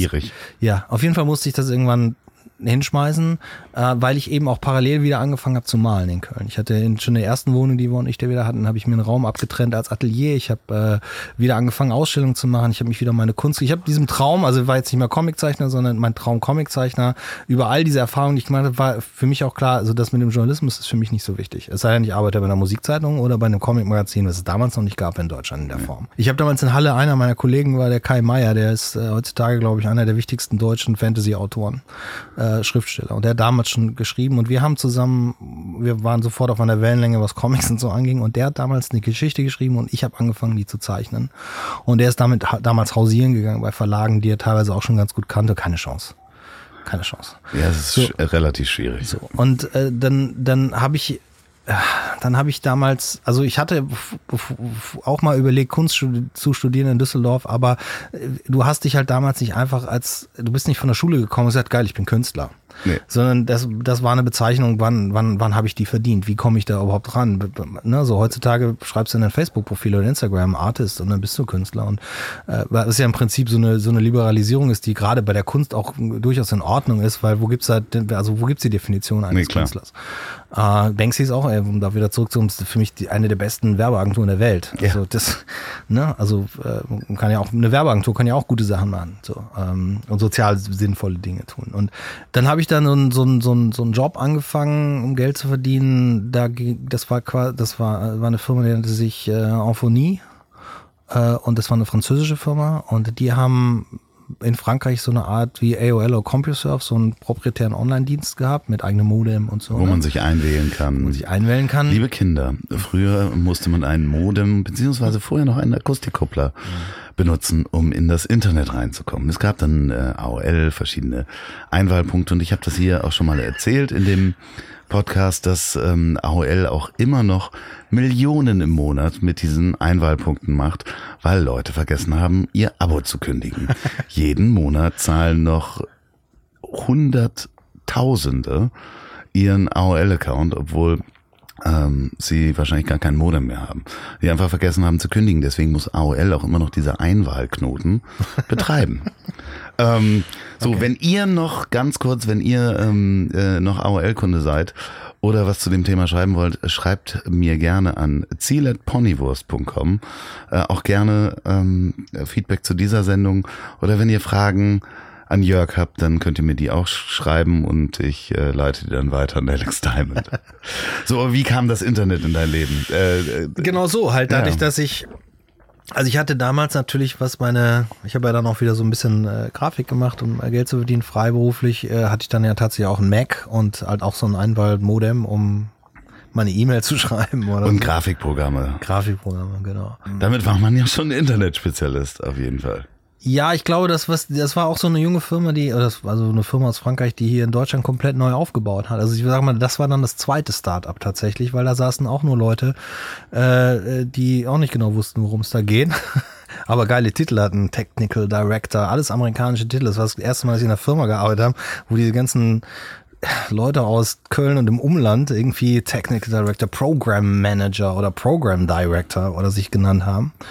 Ja, ich weiß gar nicht mehr, was war ich denn? War ich dann irgendwann Content Director? Irgendwas war ich auch mal. Ja, du Ich hattest einen Mac, damit ich warst war- du Content Director. Ja, bestimmt. Der kennt sich mit Mac aus. Ach, Obwohl, echt? war ich, war ich schon, ich war, glaube ich, ich, ich glaube, die Zeit, die das Unternehmen gebraucht hat oder diese Leute, die das Unternehmen gemacht haben in Deutschland, gebraucht haben, um es vom Markt zu äh, zu, äh, zu runter zu ruinieren. Äh, äh, ich glaube, da habe ich es nicht geschafft bis zum Direktor. Aber ne, egal, aber da war, das war auf jeden Fall auch eine sehr spannende Zeit, weil wir haben tatsächlich Online-Content gemacht für eine Plattform, die in Frankreich sehr, sehr erfolgreich war und sehr gut funktionierte. Die Franzosen möchten ja auch immer lieber was, äh, was eigenes machen, denn war, also American Online, das läuft in Frankreich natürlich gar nicht. Das ist der größte Marketingfehler überhaupt. Äh, und das lief in Frankreich sehr gut. Ähm, und äh, die Franzosen waren dann auch da, da recht unzufrieden damit, dass es in Deutschland so ein bisschen schleppender ging, weil da konnten wir aber gar nichts für. Die Akzeptanz war noch nicht da, das Bewusstsein bei den Leuten war einfach noch nicht da. Du bist da zu den, zu den potenziellen Kunden hingegangen. Wir sind zum Bauer Verlag und so gegangen, hatten Meetings mit denen, haben denen erzählt, hier, das ist der, wir wollen den Content von Ja. euch. Da haben wir so, oh, da müsst ihr aber Millionen für ja, bezahlen. wir, wir so. waren bei der Mobo damals. Und ja. umgekehrt, eigentlich hätte es umgekehrt sein müssen. Wir Ja, sagen, klar. okay, hier ist der Content, nimmt den mal. Ja. Ne? So. Gut, aber das, die wussten das noch viel weniger als äh, andere. Und da habe ich aber, das, da habe ich zum Beispiel auch interessante Leute kennengelernt, die ich heute noch kenne und äh, wo man sich heute noch schätzt. Ähm, und äh, äh, mit denen man dann im Verlaufe der Zeit eben auch noch ein paar Berührungspunkte hatte. Einer ist der Frank Größner, ich glaube, den kennst du auch. Ähm, und also und da- das, ich glaube, da war ich sechs Monate, dann haben die Franzosen das vom Markt genommen. Davon war ich die letzten drei Monate, war ich dann in Lyon im Headquarter mit einem deutschen Team, um ähm, um, um den Service irgendwie versuchen voranzubringen. Das hat aber auch nicht so richtig geklappt, weil wie gesagt, die Akzeptanz in Deutschland war nicht da. Äh, und dann haben die den vom Markt genommen und dann habe ich mich mit dem äh, Kreativdirektor, mit dem ich sehr gut verstanden habe, das war übrigens ein Titel, den gab es vorher auch schon. Ja. Äh, Das, ich war das auch mal Ja. zwischendurch. mit dem der John Peplow aus Australier habe ich mich dann zusammengetan und habe mit ihm zusammen eine kleine Agentur aufgemacht, weil wir gesagt haben, hey, wir gehören jetzt, glaube ich, zu den zehn Leuten in Köln, die Bescheid wissen, wie dieses Thema Internet funktioniert. Wir gehen sowieso von der rein visuellen, wir sind nur, das war, er war auch Künstler. Wir sind rein von der visuellen Ebene hingegangen und haben darüber was gemacht, was ich glaube später dann auch tatsächlich ein eigener Job wurde, Human-Computer Interaction. Wir haben uns überlegt, wie gehen die Leute damit um und wie bedienen die das, weil immer diese Sachen anklicken oder so. Und damit meine ich jetzt nicht so Rollover, ne? Also das war zwar auch advanced damals, sehr fortgeschritten, ne? So, die Farbe verändert sich, wenn ich mit der Maus drüber gehe. Ja. Aber wir haben versucht, so eine, so eine grafische Welt zu schaffen. Also wir haben eine CD-ROM gemacht für den allgemeinen deutschen, für den ADFC, Allgemeinen Deutschen Fahrradclub oder so. Äh, da haben wir quasi eine, eine, eine, eine, so, eine, so, so eine kleine Werkstatt gehabt, in der alles lag. Und darüber hast du dich dann ange, ange, herangetastet. Also wir waren schon sehr visuell und damit, damit waren wir relativ erfolgreich. Äh, also in Köln und so ein bisschen drüber hinaus. Und dann sind wir über drei Ecken mit diesen Schweden zusammengekommen. Darf ich noch mal ganz kurz für die Hörer dazwischen ähm, erzählen? Eine CD-ROM hat Mhm. man früher unter anderem benutzt, weil die Daten noch nicht so schnell über das Modem kamen und man dann mehr Daten interaktiv darstellen konnte, beziehungsweise den Content interaktiv darstellen konnte. Da hat man sich eine CD in das CD-Laufwerk gemacht äh, seines Computers, was die meisten auch inzwischen nicht mehr haben. Und dann Aber das kennen, das kennen wir ja vielleicht noch von so Xbox und so. Da legst du ja, noch- genau. Also wenn, wenn du da, da legst du ab und zu auch nochmal eine, Aber es waren im, im Grunde waren es halt, äh, äh, konnte man We Webseiten bauen, wie man sie heute bauen kann, theoretisch mit all den Grafiken, weil das hat ansonsten Stunden gedauert, bis das durchgekommen ist. Wir, interessanterweise. Ähm, Glaubst du eigentlich, dass dein, dass dein Hörerprofil so jung ist, dass die es nicht mehr kennen? Also wir nee, aber es gibt bestimmt Menschen, die das nicht kennen oder ich glaube nicht, dass man äh, vielleicht ist es ja auch obsolet, vielleicht schneide ich es raus. Ich mache vielleicht eine über 40 äh, Folge und eine unter 40 Folge, wo dann noch die weiße Maus, nicht die weiße Maus, sondern die die äh, äh, Maus dann noch erklärt, wie das das ist das Internet. Ähm, ja, Agentur, CD-ROMs. Eigentlich haben John und ich die ganze Zeit an einem Projekt gearbeitet. Äh, Wir wollten eine Kunstausstellung machen, die, äh, die nur über Computer zu erleben ist. Ähm, Das haben wir dann aber nicht mehr geschafft, Weil die Schweden kamen. weil die Schweden kamen. Und wir hatten eigentlich ursprünglich vor, diese Firma, die hat, äh, hieß Killikenu, das ist ein australischer, ist eine australische Landschaft eigentlich, eine Region. Ähm, aber wir haben es ein bisschen anders geschrieben, äh, mit Kanu am Ende. Und eigentlich heißt es Killikenoon und Killikenoon heißt, ist so ein, zusammen, so ein zusammengesetztes Wort aus dem englischen Noon und äh, Kilika so ein, so ein, so ein Aboriginal-Wort und eigentlich heißt das übersetzt äh, Mittagessen im Busch, also Picknick. So im Prinzip ein Picknick. Und unser Plan war, Killikanu in Deutschland, in Köln zu etablieren und safe zu machen. Das hieß, damals gab es diese Großmachtsfantasien noch nicht mit 20.000 Mitarbeitern. Wir dachten, wir haben in Köln 10 Mitarbeiter, die machen gutes Geschäft. John baut in Australien auf, ähm, mit seiner Frau geht er rüber und ich verbringe mit meiner Familie ein halbes Jahr in Köln, wenn schönes Wetter ist und das andere halbe Jahr, wenn scheiß Wetter ist, in Australien. Und John und ich, wir sind relativ schnell so unabhängig von, von äh, die brauchen uns nicht mehr, dass wir uns in Australien in der Nähe des Strandes irgendwo ein Grundstück kaufen, eine große Scheune ist, in der wir unsere Kunst produzieren können, die, sobald sie fertig ist, wir auf so ein Floß raustragen, aufs Meer und dann anzünden. Das war so unsere. Das war die, das war die Vision. Wir ja, wir wollten Kunst machen. Klar, wir zeigen die auch Leuten, die es unbedingt sehen wollen, aber wir wollten, wir wollten dann damals komplett marktunabhängig sein, weil wir eine Agentur hatten, die dafür bezahlt. Ja, klar. Gut, dann kam Gott sei Dank die Schweden. Ein Glück kamen da die schwedischen äh, äh, Icons. Die waren Ja. recht groß, ne? Also in, in Schweden schon recht groß.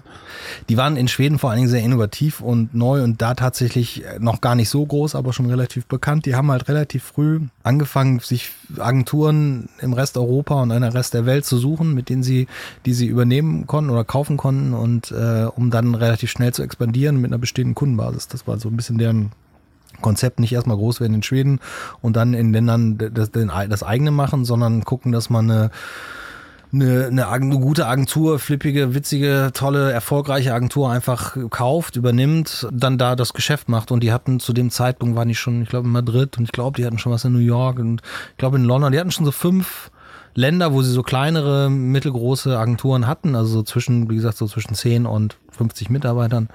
Und in Schweden waren das, ich glaube, da im Darlehensverband etwas mehr als 100. Und als wir dann rübergeflogen sind zu denen, um uns mit denen zu treffen, da waren wir so auf einer Wellenlänge. Das waren coole Jungs, die hatten halt ein bisschen mehr eine andere wirtschaftliche Vision als wir. Klar. so. Hast du das, die, deine Vision erzählt äh, mit äh, der Kunst auf dem Floß? Ach, also das, was John und ich beide, uns beide, glaube ich, verbunden hat, ähm, ist, dass wir beide auch so, so Geschichtenerzähler sind. Und John ist nochmal zehn Jahre älter als ich, der hatte damals auch Geschichten, der, wir haben alle, der konnte so einen ganzen Abend ganz alleine gestalten. Okay. Das war das, was die so ein bisschen überzeugt hat, dass, weil du gehst ja bei, wenn du so, wenn du eine gute Firma übernehmen willst, dann guck dir, wer da in einer wichtigen Funktion Klar. in diesem und, und das muss nicht unbedingt immer nur der Chef sein, sondern das, das kann in vielen Bereichen sein, aber guck, ob das, ob die, die Leute, die arbeiten, gut sind. Wir kaufen nicht nur die Computer, sondern auch die Menschen. Ja, zumindest ein paar. Klar. Und naja, und Die haben euch dann ein Angebot gemacht. ja, das hat eine, das hat eine Weile äh, gedauert, bis wir auch bereit waren, das zu tun. Wir hatten noch ein anderes Angebot in Köln. Wir hätten nämlich in Köln noch ähm, ein australisches Restaurant übernehmen können. Auch schön. Das hätten wir uns auch leisten können damals. Das, äh, das, war, äh, das war ein ganz tolles äh, Restaurant, wo wir immer gerne hingegangen sind. Und die Besitzerin, die Australierin, die wollte halt sagen wir nach 20 Jahren in Köln wieder zurück nach Australien und dann hat die uns das angeboten.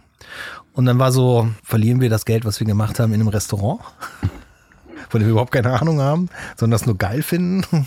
Oder machen wir hier was Großes. Also das Interessante für uns war damals halt, wenn du so eine kleine Agentur hast, gerade so in der Zeit, auch wenn wir gute Kunden hatten, sogar Lego als Kunden dann, äh, oder waren gerade dabei, die zu kriegen. Ähm, und wir haben, wir haben tolle Projekte auch gemacht, aber es ist wahnsinnig viel Arbeit und diese Akquise, die killt dich. Und wenn du dann einfach so ein, wir waren zu dritt, John, seine Frau Beate und ich, wenn du dann alles machst, die Grafik, Kreation, da, weißt du, wie oft haben John und ich Ganzen irgendwie- Nächte. Ja, wie oft haben John und ich irgendwie morgens früh um 5 Uhr angefangen zu arbeiten, sind abends nochmal irgendwas essen gegangen, haben auf Servietten eine Präsentation für den nächsten Tag gemacht, haben die dann auch umgesetzt abends oder haben noch irgendwas zu Ende produziert, äh, sind um 3 Uhr nach Hause gewankt und dann äh, am nächsten Morgen saßen wir um 7 Uhr schon wieder da oder saß im Auto zu irgendeinem Termin äh, und und für uns beide, die ja, wir beide sehr gerne kreativ arbeiten wollten, war das natürlich auch so ein Punkt, wo wir gesagt haben, Mama, so ein Sales-Team, ne, das uns den Ja, Scheiß ja. abnimmt. Ne? Wir kommen dann gerne dazu und sind die Kreativen und so, aber ja, und das, das war dann für uns, und vor allen Dingen war es auch irgendwie schön, weil wir hatten damals in unseren, in unseren äh, Bedingungen halt äh, auch drin, dass, äh, dass wir alle Verträge mit unseren Mitarbeitern neu anlegen. Das heißt, alle unsere Mitarbeiter, die mitgegangen sind damals, haben wesentlich bessere Verträge, wesentlich bessere Bezüge bekommen. Also, dass sie auch Anteil haben. Damals war es ja noch nicht so, dass die Leute wussten, was ist ein Börsengang. Das war noch Nee, vor klar. den Börsengängen. Da kam jetzt keiner und sagt, ja, ich will aber Friends and Fam- Family Programm. genau. Und das wusste ja keiner. Das wussten wir auch Nee. nicht. Nee, richtig. Das wussten wir auch nicht. So und wir haben auch, wir haben auch äh, äh, Optionen äh, gehabt. Also wir, wir haben jetzt, wir haben jetzt Gott sei Dank nicht einen reinen äh, äh, Option Deal Op gemacht. Option Deal gemacht, sondern wir haben gesagt, nee, wir brauchen auch Cash. Weißt du, mein Kind war gerade Ja. geboren, ne? Mel. Melvin, mein, mein Ältester. Also äh, die Bedeutung von Geld war schon wichtig und Papiere, die irgendwann vielleicht bei einem Börsengang irgendwas wert sind. Aber diese, diese, die, bis, bis diese Optionen einlösbar waren, da war der Markt ja schon in Flammen Ja, ich aufgegangen. äh, äh, kenne das. Ja. Wir haben ja damals ein Unternehmen, ich habe das auch schon mal erzählt, Mhm. an, ähm, wir waren die erste Akquisition am neuen Markt von Carbon New Media und ähm, die Aktien, die man dann bekommen hat, die waren dann halt festgeschrieben, man konnte halt einen Teil sofort verkaufen Mhm. Ja. und der Rest blieb dann da und äh, ich sag mal 90 Prozent blieb da und war dann nichts mehr wert. Ihr habt dann, du hast dann auch in Berlin äh, gearbeitet bei Icon oder nur in Hamburg? Nee, also Teil des Deals war auch, die, die, die Schweden wollten gerne nach, nach Hamburg. Ähm, das war für uns okay. Wir haben alle unsere Mitarbeiter gefragt, hey, habt ihr Bock, wenn wir das machen, machen wir das nur mit euch und dann müssen wir nach Hamburg gehen. Aber alle hatten irgendwie Lust, bis auf, ähm, ah, wir haben einen Illustrator verloren, der war wirklich, wirklich gut, aber der hatte schon irgendwie fünf oder sieben Kinder und ein Haus in Bergisch Gladbach und der wollte, war da nicht zu entwurzeln. Die alle anderen Klar. waren cool, damit nach Hamburg zu gehen. Natürlich. Und ähm, äh, wir fanden das, fanden das auch gut. Äh, meine Frau war damals noch, äh, war gerade im Studium fertig, genau. Es passte also irgendwie auch und äh, auch so, weil ich war der Einzige, ja, John hatte auch noch einen Sohn, aber ähm, also wir waren die Einzigen, die so Familie hatten und eine komplette Familie umziehen mussten. Aber das, das war auch schön, das war eine gute Entscheidung, so nach Hamburg zu gehen. Ich meine, jetzt ist es 20 Jahre her, ne? Ja. 98.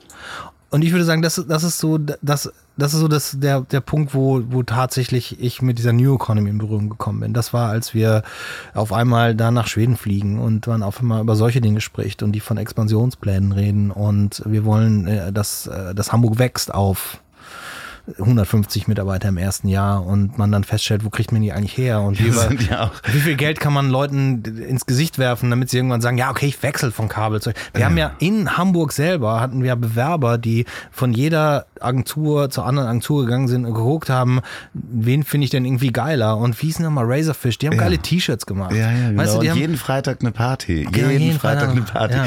Der Sigi war das. Äh, jeden Freitag eine Party. Und es sind halt perverse Gehälter gezahlt worden. Gerade kurz vorm Zusammenbruch ähm, waren es halt Leute, du hast ja keine Leute gekriegt.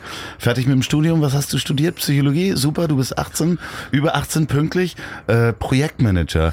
Warte mal, was kriegst du? Ähm, Anfangsgehalt war 6000 D-Mark äh, im Monat. Anfangsgehalt. Damals sehr viel Geld. Leute haben angefangen, sich ein Leasingauto zu nehmen, große Wohnungen. Ja, ein halbes Jahr später war die Firma pleite und äh, sie wohnten immer noch in der großen Wohnung und hatten das Leasingauto.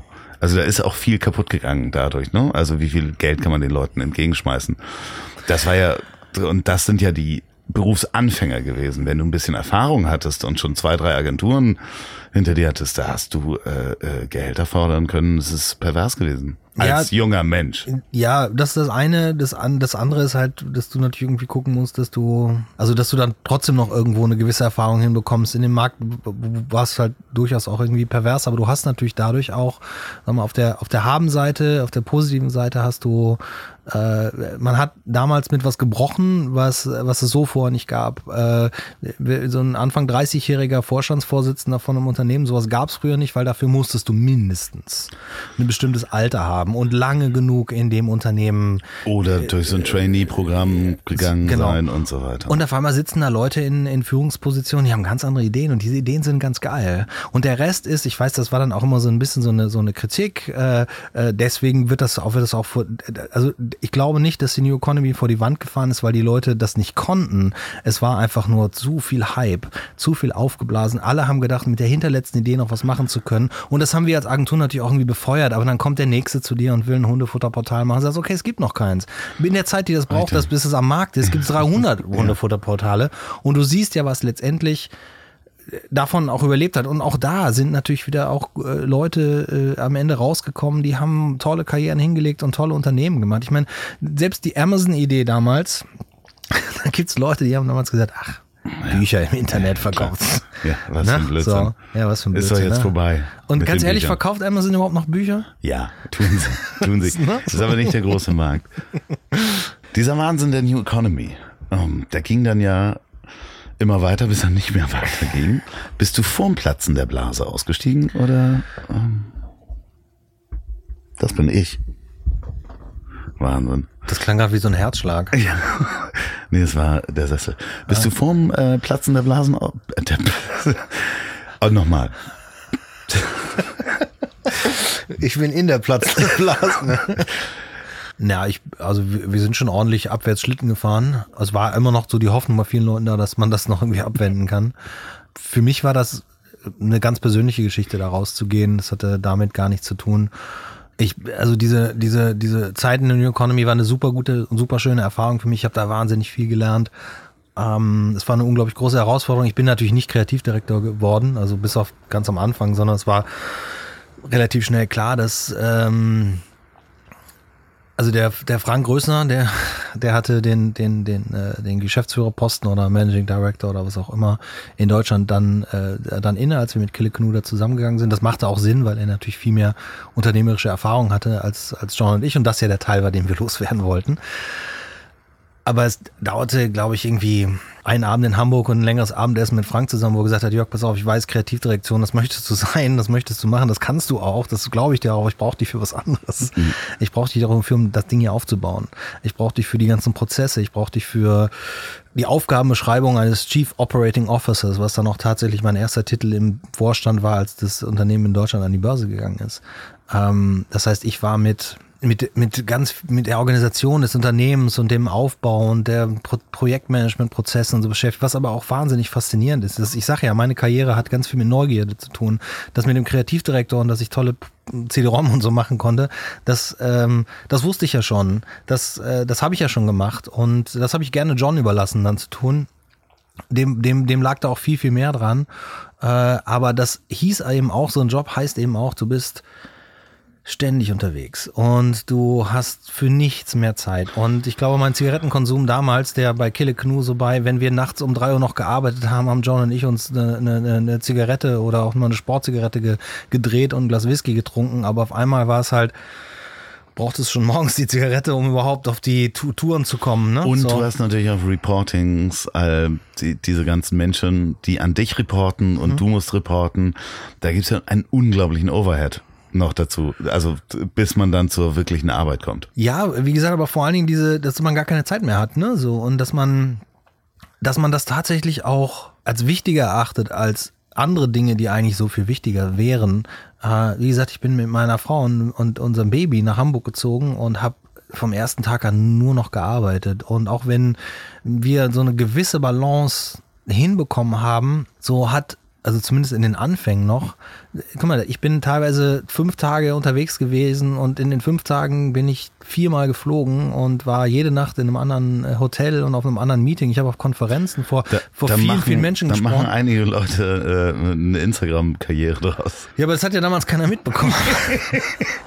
dass wir konnten das ja nicht teilen. Ich glaube, wenn es, ich glaube, dass das natürlich auch so ein, so, ein, so ein Job, also vielleicht nicht unbedingt für mich, aber für andere Leute eine größere Attraktion hat, wenn man sagt, hey, wie viele Fotos in meinem Instagram-Stream von Flughäfen sind? Ich meine, wow, bin ich froh, dass ich nicht fliegen muss. ja, klar. geil, Sonnen, Sonnenaufgang auf dem Flughafen, Ja, geil, aber Wahnsinn. Dann. Hier, du weißt ja, wo wir sind, hier bei mir auf dem Land, wenn die Sonne hier aufgeht, dann bin ich der Einzige hier mit einer Tasse Kaffee oder meine Familie ist noch hier oder sowas. Und dein Meilenkonto musst du auch nicht füllen. Ich habe mir damals, glaube ich, im ersten Jahr eine Senatorkarte erflogen und das fand ich total furchtbar, weil es einfach hieß, du bist irgendwie, was keine Ahnung, wie oft geflogen. Ich habe, äh, glaube ich, im ersten Jahr knapp 100 Nächte noch in Hamburg geschlafen. Und dann hast du irgendwann gesagt, okay, das reicht. Ich glaube, ich habe einfach irgendwann verstanden, dass, dass, dass ich, was ich da tue und die Arbeit, die ich tue, äh, und das habe ich immer schon immer so auch als meine Aufgabe gesehen, dass ich das für die anderen tue. Ich mache das für die Mitarbeiter, ich mache das, ich wir hatten immer noch, ich hatte immer noch so ein bisschen auch die Kille Brille auf. Und mir waren die Mitarbeiter auch extrem wichtig. Äh, und, und dass das irgendwie, also ich habe so eine Verantwortung für andere übernommen und die Verantwortung für die Leute, die mir am wichtigsten sein sollten, nämlich meine Frau und mein Kind, die ist immer weiter in den Hintergrund gedrängt. Den habe ich eigentlich die Verantwortung dafür übertragen, ich mache jetzt das große Ding hier und ich bringe das Geld ins Haus. Die Wohnung. Macht ihr das mal so. Aber aber das ist dann irgendwann einfach für mich auch kollabiert und ich habe dann gesagt, das, äh, das, ist, das ist es mir nicht wert. Bist du, dann, Frank ist ja irgendwann ausgeschieden, dann war ich hier Alleinvorstand in Deutschland, dann war ich Chief Executive Officer von so einer großen Firma in Deutschland, hatten wir in Berlin Büros, in Frankfurt Büros, in ist München, die an der Börse ist. Ja, äh, womit ja. man ja auch, da, da steht man ja auch rechtlich mit einem Bein im Knast, hätte ich beinahe gesagt, was man da sagt. Also ich, das Ding ist, ich bin ja kein naiver Mensch. Bin, dadurch, dass ich viele Dinge gemacht habe, war ich auch damals damals nicht naiv. Ich glaube, ich gehörte zu den wenigen Leuten in Deutschland in dieser Verantwortung zur damaligen Zeit, die so eine, äh, so eine, so eine, wie heißt das, Chief and Officer Versicherung hatte in einem Wert, die dann auch tatsächlich garantiert hätte, dass ich normal weiterleben kann. Ja, klar. Ja, das so. hatten nicht viele damals. Nee, äh. ich habe auf jeden Fall dann äh, entschieden, ähm, dass ich das nicht weitermachen kann und weitermachen will und habe dann ja, habe dann tatsächlich dem ganzen den Rücken gekehrt. Damals auch ganz schön, so mit so Medien, äh, äh, ein Echo und äh, an dem Tag ruft das Handelsblatt an und die Financial Times rufen an und alle wollen was wissen und was selbst wenn du dir nicht los? sagst, selbst wenn ja. du dir nicht sagst, steht am nächsten Tag, konnte leider keinen Kommentar geben, aber intern spricht man von Querelen mit ihm und dem äh, äh Nord, äh, äh, dem, dem äh, Europa-Clusterchef äh, Jöran, Jöran Watzen und das ja genau, ganz klar, weil das, das war halt auch eine Zeit, wo alle panisch wurden am Schluss. Klar, alle wurden panisch. Es ging natürlich darum, was, was, was, was passiert jetzt damit. Äh, gute Leute haben damals angefangen, auch das Schiff, das sinkende Schiff zu verlassen. Das ist mein letztes Management-Meeting in Brüssel. Da gab's, es gab so ein so, ah, Norwegen oder sowas, der auch so ein ganz junger Typ, geiler Typ, hat so ein paar Agenturen, totaler Querdenker. Ich habe seinen Namen nicht mehr auf die Uhr, ich verfolge ihn auch nicht, aber ich bin mir sicher, dass der heutzutage immer noch erfolgreich gute Dinge macht. Ähm, obwohl den sehe ich eher bei so einem NGO, den er gegründet hat und ne, damit erfolgreich gute Dinge. Und dann in Australien äh, genau. Kunst auf dem Floß verbrennen. Genau, Wahrscheinlich genau, für den guten Zweck. Ja, macht er das. Und der, der, der, der war, der war nicht mehr da. Und da haben wir gesagt, wo ist der eigentlich? Wo ist der eigentlich? Und das war so, das, das, der, der war so ein, so ein, so ein, ja, so eine Lichtgestalt, so eine, äh, also ich meine, damals war ich auch noch nicht so alt, aber der war einfach noch mal zehn Jahre jünger. Der, der trat dann irgendwann kurz äh, auf, äh, weil, weil, weil dem Management dann irgendwie klar wurde, okay, der, der, der, der muss jetzt was sagen, der warum, warum er nicht sagen. beim Unternehmen ist. Und er meinte ja auch nur so, was im Prinzip, was er dann gesagt hat, hier, uh, get out while you can. Mhm. Und äh, wie lange hat es gebraucht, bis du Helium Cowboy aufgemacht hast? Also erstmal habe ich mir ein bisschen Zeit genommen und habe äh, hab überlegt, was ich machen will und habe auch mal die Zeit mit meiner Familie. Also das allererste, was wir gemacht haben, Loffi, und das ist eigentlich ganz schön, das passt ganz gut. Wir, meine Frau und ich sind zum Reisebüro gegangen. Wir haben uns ähm, ein Wohnmobil in dieser Größe, in, das, in dem wir gerade sitzen, gemietet. Relativ, relativ kleines, so ein äh, T4 äh, Volkswagen. Und sind damit äh, wochenlang durch die USA gefahren mit Melvin, damals mit unserem Sohn. Also wir haben auf einmal wieder Qualität in, in das Privatleben reingebracht. Und dann gab es relativ viele Angebote für mich sehr schnell. Also sie sagte, so das, das Handelsblatt ruft an und fragt, was los ist. Und der, der nächste Anruf ist der eine Headhunter und dann gibt's noch andere Headhunter und dann. War da auch Old Economy dabei? Es war, nee, ich habe damals aber ganz interessante Beratungsjobs mit der Old Economy gehabt, als das nämlich, es gab viele Old Economy Unternehmen, die dann äh, von mich dann eingeladen haben zu so zwei, drei Tagesworkshops mit dem Management, äh, um die darauf vorzubereiten, was denn jetzt passiert. Die Kernfrage, die ich damals zu beantworten hatte für einen großen Tagessatz war, ist das Internet jetzt am Ende? ist das alles vorbei? Ja, ja, klar. Das machen wir, wir machen das nächste Woche zu, wenn all diese Firmen nicht mehr da sind, dann genau. machen wir das zu. Und ich meine, dafür musste man jetzt nicht meine Erfahrung, meine Ausbildung haben, um das zu beantworten, aber ich bin ja halt auch ein sehr engagierter Mensch, der, der auch gerne weitergibt und Dinge ernst nimmt und, äh, und, äh, und die Ärmel hochkrempelt und, und guckt, wie kann man denen überhaupt helfen. Und das, ich habe so ein paar von diesen Terminen gemacht, bis ich dann keine Termine mehr gemacht habe, weil ich das gesagt habe, das können wir am Telefon klären. Ja, das Internet ist jetzt da und es wird größer, als es jemals war. Nur jetzt kann man nicht irgendwie mit jedem Startup mehr Geld verdienen und wir brauchen auch tatsächlich nicht mehr so viele Agenturen. Ja, aber das war ja grundsätzlich, äh, kenne ich ja einige inklusive mir, die ähm, das Glück hatten, diesen Zusammenbruch mitzukriegen, aber trotzdem das technische Handwerkszeugs mhm. und das zu wissen, um dann in die klassische Beratung zu gehen, weil das da gab es ja klassische Beratungshäuser wie Roland Berger oder oder eine McKinsey oder sonst was, wo du dann zehn Jahre äh, auf der Business School of London warst, da hast du das nicht gelernt mhm. und plötzlich brauchten diese Beratungsfirmen äh, Menschen wie uns, also äh, dementsprechend äh, war das ein großes Glück, auch für mich, da eine Zeit lang wirklich äh, äh, mit durch die Lande zu gehen und äh, damit mein Geld zu verdienen, nachdem das alles zusammengebrochen war. Also klar, du hast dann irgendwann gesagt, okay, wir machen das am Telefon äh, und ich mache jetzt eine Galerie auf. Sie können mich da erreichen. Nee, also abgesehen von diesem, von diesem, von diesem, äh, ja nicht wirklich Plan, von dieser, von dieser Reise, und ähm, dem festen Vorsatz, äh, Dinge zu ändern, ähm, was, was, was Arbeitsleben und was Familie angeht. Ähm, weißt du, du darfst das nicht falsch verstehen. Ich bin ein absoluter Familienmensch. Als, als mein erstes Kind geboren wurde damals, da war das ein absoluter Segen. Das war zwar nie so in dem Sinne geplant, dann haben wir ein Kind oder sowas, aber meine komplette Geschichte mit meiner Frau und der Familie, das ist das Allerwichtigste, was in meinem Leben passiert. Und das war mir damals auch klar. Es geht nur nicht und wie kommt man aus so einer ausweglosen Situation zu? Du kannst ja nicht sagen, ich mache die drei Meetings morgen nicht oder ich fliege am Samstag nicht dahin. Du bist ja, das Einzige, was du machen kannst, ist sagen, gut Jungs, lass mal sehen, wie ich hier raus kann. Ich, ja. Das mache ich nämlich nicht weiter. So Und für mich war auch ganz schrecklich festzustellen, dass in diesen drei Jahren, die ich für Icon Meetup gearbeitet habe, ich rund um die Welt geflogen bin und an tollen Orten war und ich war nicht in einer Galerie, ich war nicht in einem Museum, ich war immer nur in diesem Business gefangen und äh, immer, ich, da gab es einfach überhaupt gar keine Zeit dafür. Und, und was ich auch nicht gemacht habe, ist, ich bin auch nicht hingegangen, habe mein Geld genutzt, um Kunst zu kaufen, die ich mir hätte kaufen können. So und ich war so weit weg von der Kunst. Ich habe dann auch bei, als ich bei Icon Meetup war, irgendwann mal so in, den, in, in, in der letzten, in der Phase, wo eigentlich für mich die Entscheidung war, ich muss hier, ich muss hier den Hebel umlegen, das geht so nicht weiter. Ähm, da habe ich tatsächlich wieder angefangen, Leinwände zu bemalen und, äh, und wieder Bilder zu malen, ich mich wieder damit auseinanderzusetzen. Und das erste, was ich halt gemacht habe, war, dass ich, äh, wie gesagt, ich habe dann 2000, äh, ich habe dann äh, in, im Artstore St. Pauli in, in Hamburg eine Ausstellung gemacht. Das ist eine, für, eine der legendärsten Hamburger Offspaces, äh, äh, da diese Galerie hatte, da ausstellen durfte. In ich habe auch mal ein Bild gekauft. Ja, da haben ganz viele Leute ein Bild gekauft. Ja. Das war eine ganz tolle Ausstellung, weil alle meine Leinwände waren 40 mal 60 groß. Ich habe kein Bild von dir gekauft. Achso, naja, egal, aber nein, nein, ja, okay. Du hattest aber auch schon mal Bilder von mir. Ja, habe ich auch noch. Ja, das war halt das war halt eine Cheap Art Galerie, die wieder, ja, genau. ne, so. Ja. Das Konzept da war, ähm, jeder kann hier Kunst kaufen. Genau. Und ich weiß, dass ich, als ich damals äh, mit Carlo mich getroffen habe und ihm meine Arbeiten gezeigt habe, und er gesagt, ja, das findet er super, das würde er gerne zeigen, das passt gut hier rein.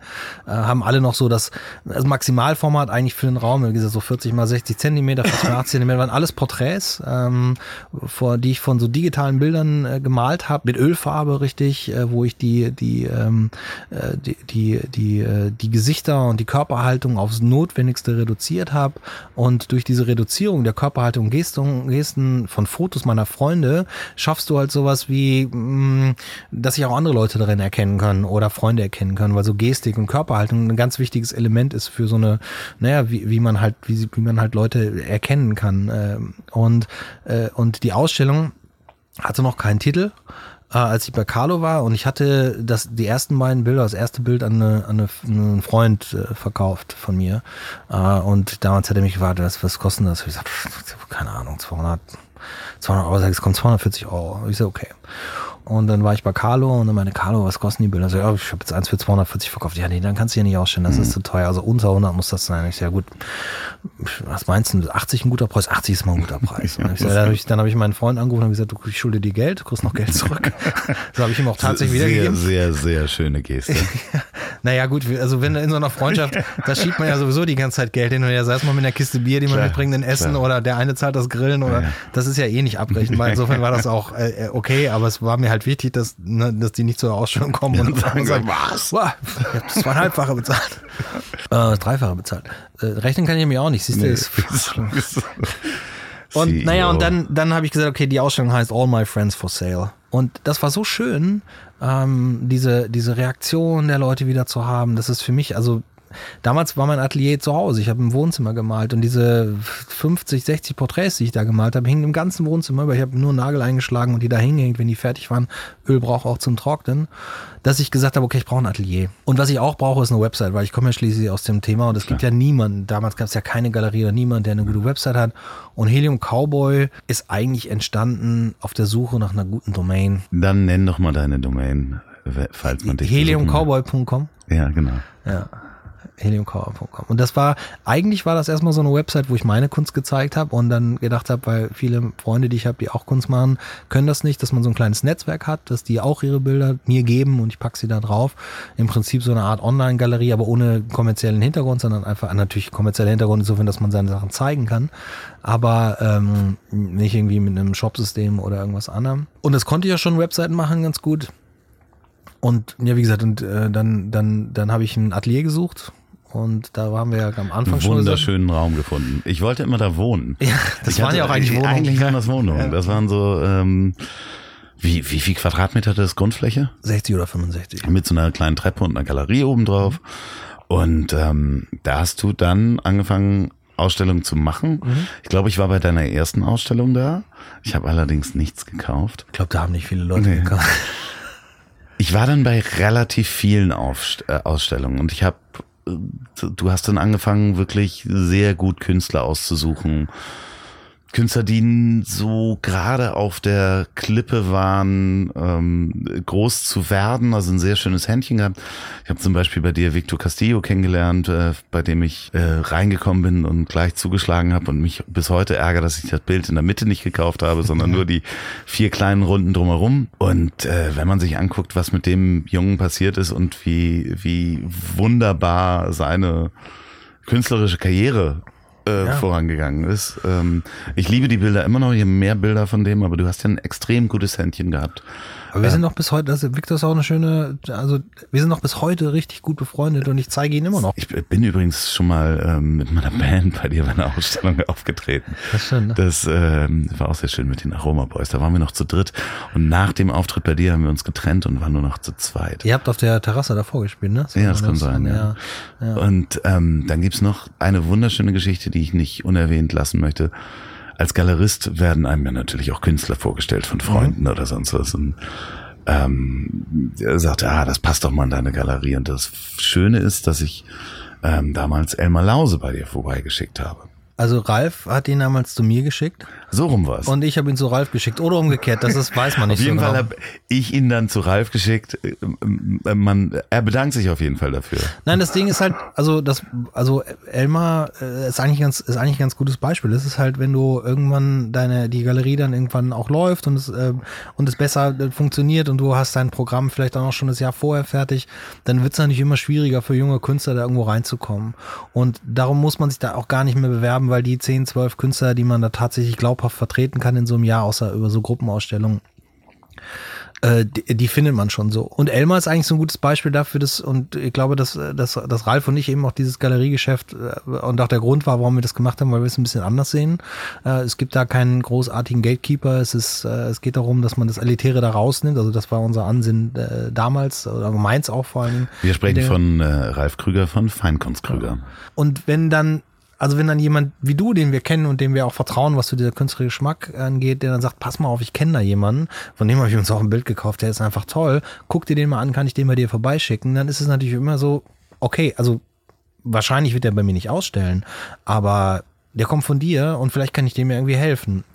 Wie gesagt, die Hilfe von Ralf und mir damals sah, sah damals so aus, als er von dir kam, dass wir ihn zu dem anderen jeweils geschickt haben. Gesagt, bei mir. so, aber inzwischen ist es halt einfach so, dass ich habe mit Elmar damals auch, also Elmar ist auch, auch jemand, der also für einen Künstler eben auch vieles richtig macht. Also der, der, der, der dann gekommen ist und dann dem das auch klar war, dass es schwierig ist, aber der dann auch mal einfach kommt und sagt, pass mal auf, Jörg, jetzt wo wir uns kennen, ich habe eine andere Frage. Was, ne, ich, also es ging damals, glaube ich, war dann so sein Thema, dass äh, was er denn, was er denn mal so so noch machen könnte, weil du versuchst ja irgendwie an eine Galerie oder irgendwas zu kommen und ich ihm dann aber damals gesagt, weißt du was, dadurch, dass ich ja so viel in den USA bin mit der Galerie und mit der Kunst und äh, also USA ist einfach ein ganz wichtiges Land. Wenn du mal Zeit hast, versuch doch mal drei Monate in, nach New York oder ein halbes Jahr nach New York mhm. zu gehen. Da Leute, ich kann dir auch ein paar Kontakte geben oder sowas. Ähm, und das hat Elmar dann gemacht. Also das mit den Kontakten hat nicht so gut geklappt, weil der Hauptkontakt, glaube ich, den ich ihm gegeben habe, Jim Avion, war gerade aus dem Land wieder raus, als er kam.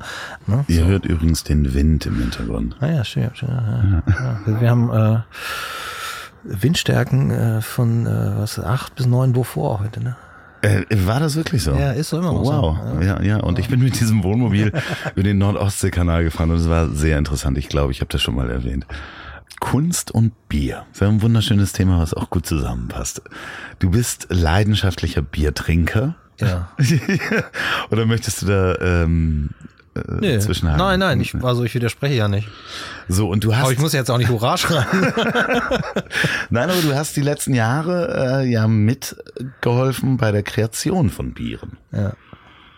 Ja, ja, vielleicht magst du dazu was sagen. Ich, mein, ja, ich kann jetzt versuchen, ich sammle diese mich. Geschichte. Du, weißt du, ich, mein, ich erzähle immer so viel, das heißt, ich hole jetzt einmal ganz lange, ganz tief Luft. Ja, ja, und dann lässt du mich nicht mehr dazwischen. Und dann kommst du nicht mehr rein.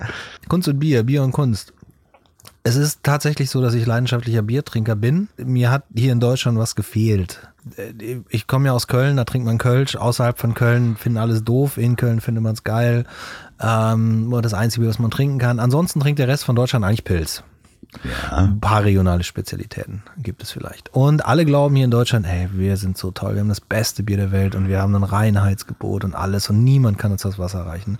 Ähm, trotzdem war ich seit meinem zwölften Lebensjahr regelmäßig in den USA. Und nicht seit meinem zwölften Lebensjahr, aber nachdem ich, ähm, ich denke, 21 war, ja, natürlich, natürlich habe ich, äh, äh, hab ich das Bier genossen äh, in Amerika, naja, noch nicht mit 21. Aber äh, immer wenn ich drüben war, kommst du in, dann kommst du in den Supermarkt, egal welcher Supermarkt das ist, egal egal wie groß der ist oder wie klein der ist, da gibt es immer ein Kühlregal, da gibt es immer so Kühlschränke voll mit Bier und da gibt es dieses, diese, diese Kurspisse und diesen ganzen anderen Kram, den wirklich keiner braucht und dem jedes so noch so schlechte deutsche Pilz oder Kölsch überlegen ist. Aber da gibt es halt auch diese tollen bunten Verpackungen. Äh, lokaler Biere. Mit lokaler Biere, mit Bierbezeichnungen, von denen ich noch nie was gehört hatte, wie äh, IPA ja. äh, und, und was auch immer. Und das hat mich immer schon total fasziniert und da habe ich dann Biere erst nach Design und, äh, und nach Lokalität gekauft und immer wenn ich in den USA war, habe ich Biere entdeckt, die habe ich so noch nie getrunken. Gesagt, du hättest auch übrigens nach England fahren können dafür. Nee. Naja, mit den ganzen lokalen Brauereien schon. Ja, nee, aber nein, aber ja, aber du hättest nicht extra nach Amerika Aber ich wollte fahren. doch nach Amerika fahren. In England war ich auch oft. Ja, aber da das mochte ich auch. Das ja, mochte ich auch. Ja, Im, Im, Pub mehr als einen Zopf fahren oder zwei. genau. Fand ich auch super. Auch diese äh, Designs ja, und alles. Nein. Äh, ja, hm? aber also, also das ist ja, das kommt vielleicht dann auch über die Musik. Wenn ich zum Beispiel früher in Seattle war, als der Kurt Cobain noch nicht so bekannt war oder gerade bekannt war oder sowas, da, da gab es da schon kleine Clubs, wo diese Bands alle aufgetreten sind. Und da gab es dann immer das Bier, äh, äh da gab es dann immer schon zehn verschiedene Sorten Bier von den Brauereien aus, aus, aus, aus, aus Washington, aus dem Staat Washington und, äh, und aus Oregon und was auch immer. Und da konnte man den ganzen Abend, da musste man nicht, also das war einfach für mich so, ich hatte das Gefühl, Amerika ist mehr Bierland als Deutschland und ich wünsche mir diese Vielfalt in Deutschland. Und als ich das letzte Mal 2012 in den USA war, Übrigens wieder mit dem Wohnmobil. Ja. Diesmal mit zwei Kindern.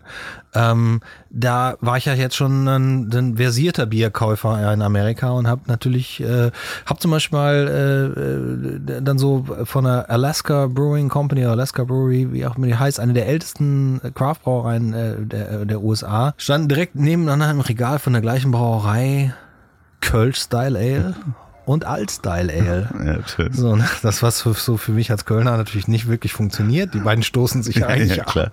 Aber das funktionierte da alles. Und dann, wenn du dann irgendwie in deinem Wohnmobil irgendwo in der, im Nirgendwo am Lagerfeuer sitzt und dann so ein Bier aufmachst, was tatsächlich unglaublich viel Geschmack hat, da habe ich gesagt, Ivan, ganz ehrlich mal, ich, ich muss mich jetzt mal mehr um dieses Thema Bier kümmern. Und als ich dann zurückgekommen bin, habe ich das ein paar Leuten erzählt und einer davon hat gesagt, immer, der Olli Wesselow, der macht solche Biere jetzt. Der fängt damit gerade an. Mhm. So habe ich Oliver Wesselow kennengelernt. Hab gesagt, den hab den äh, angehauen, hab den angerufen und haben uns getroffen. Dann hatte er schon damals den Prototyp seines Prototyps dabei, also die ersten Flaschen seines seines seines Lagers. Hat er schon den Namen äh, seiner Brauerei? Ja, das war alles schon klar. Wie heißt denn die? Kehrwieder Kreativbrauerei.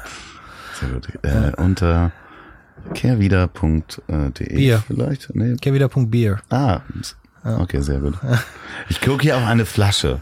Äh, es gibt einige von diesen Bieren, die von Alex Diamond ge- gemacht, äh, illustriert, äh, gestaltet. Eigentlich war es, war die Grund, die Idee war damals, dass Olli für mich und ein Freund von mir, mit dem wir so eine Brauerei aufmachen wollten, als Braumeister das Bier braut, also mitbraut, seine Brauerei macht. Ähm, das äh, bedeutete aber natürlich wieder, ich lasse, ver- vernachlässige die anderen Sachen, die gerade so gut laufen, meine Kunst, äh, die inzwischen ja den größten Teil meiner Zeit einnimmt, äh, als Alex Diamond. Und die Galerie dann sowieso. Und äh, dann haben wir aber überlegt, hm, lass uns doch lieber kleine Spezialitäten machen. Also mal wirklich ausrasten und was Verrücktes machen gemeinsam. Äh, und das sind halt diese, diese Künstlerbiere, die wir, von denen wir jetzt das zweite rausgebracht haben. Ich habe aber inzwischen auch alle deren Flaschen umdesignt, weil die sahen immer scheiße aus. Ja, das sind wirklich sehr, sehr viele schöne, schöne ähm, Labels. Das heißt, der Prototyp, Cheaper, Äh, genau. Single Hop IPA. Also diese, diese, diese jungen, die jungen Craftbrauer, die äh, Craftbrauer, die, die, die, so, so jemand wie Olli oder auch, auch da gibt's ja viele andere gute äh, Craftbrauereien in, in Hamburg, Buddelchip oder Überquell. Es gibt ja viele, die das in Hamburg inzwischen machen und auch wirklich auf hohem Niveau. Die, die bringen natürlich auch immer verschiedene Bierspezialitäten, Biertypen raus. Du hast so viele Bierstile, die uns allen in Deutschland noch relativ neu sind. Das ist natürlich inzwischen, keine Ahnung, wahrscheinlich allein in Hamburg gebraute IPAs gibt's wahrscheinlich was 20, 30 verschiedene ja, Sorten. ich würde sagen fast 40. Ja. Also Und- ich kaufe ja gerne mal Kraftbier und äh, schreibe da auch äh, einen kurzen Text drüber. Sehr Das schön übrigens, finden übrigens alle Leute, die ich kenne, die das Bier auch trinken, finden das immer sehr gut. Sehr gut getroffen. Ja, es ist ganz schön. Also ich mag diesen Moment, du machst dir so ein Bier auf, du kaufst es teilweise nach Etikett oder was halt draufsteht und nimmst dieses Bier, äh, schenkst es dir ein, trinkst einen Schluck und sich dann direkt an den Computer zu setzen, mit dem ersten Schluck und dem zweiten Schluck, um dann auch innerhalb dieses Biergenusses diesen Text zu schreiben.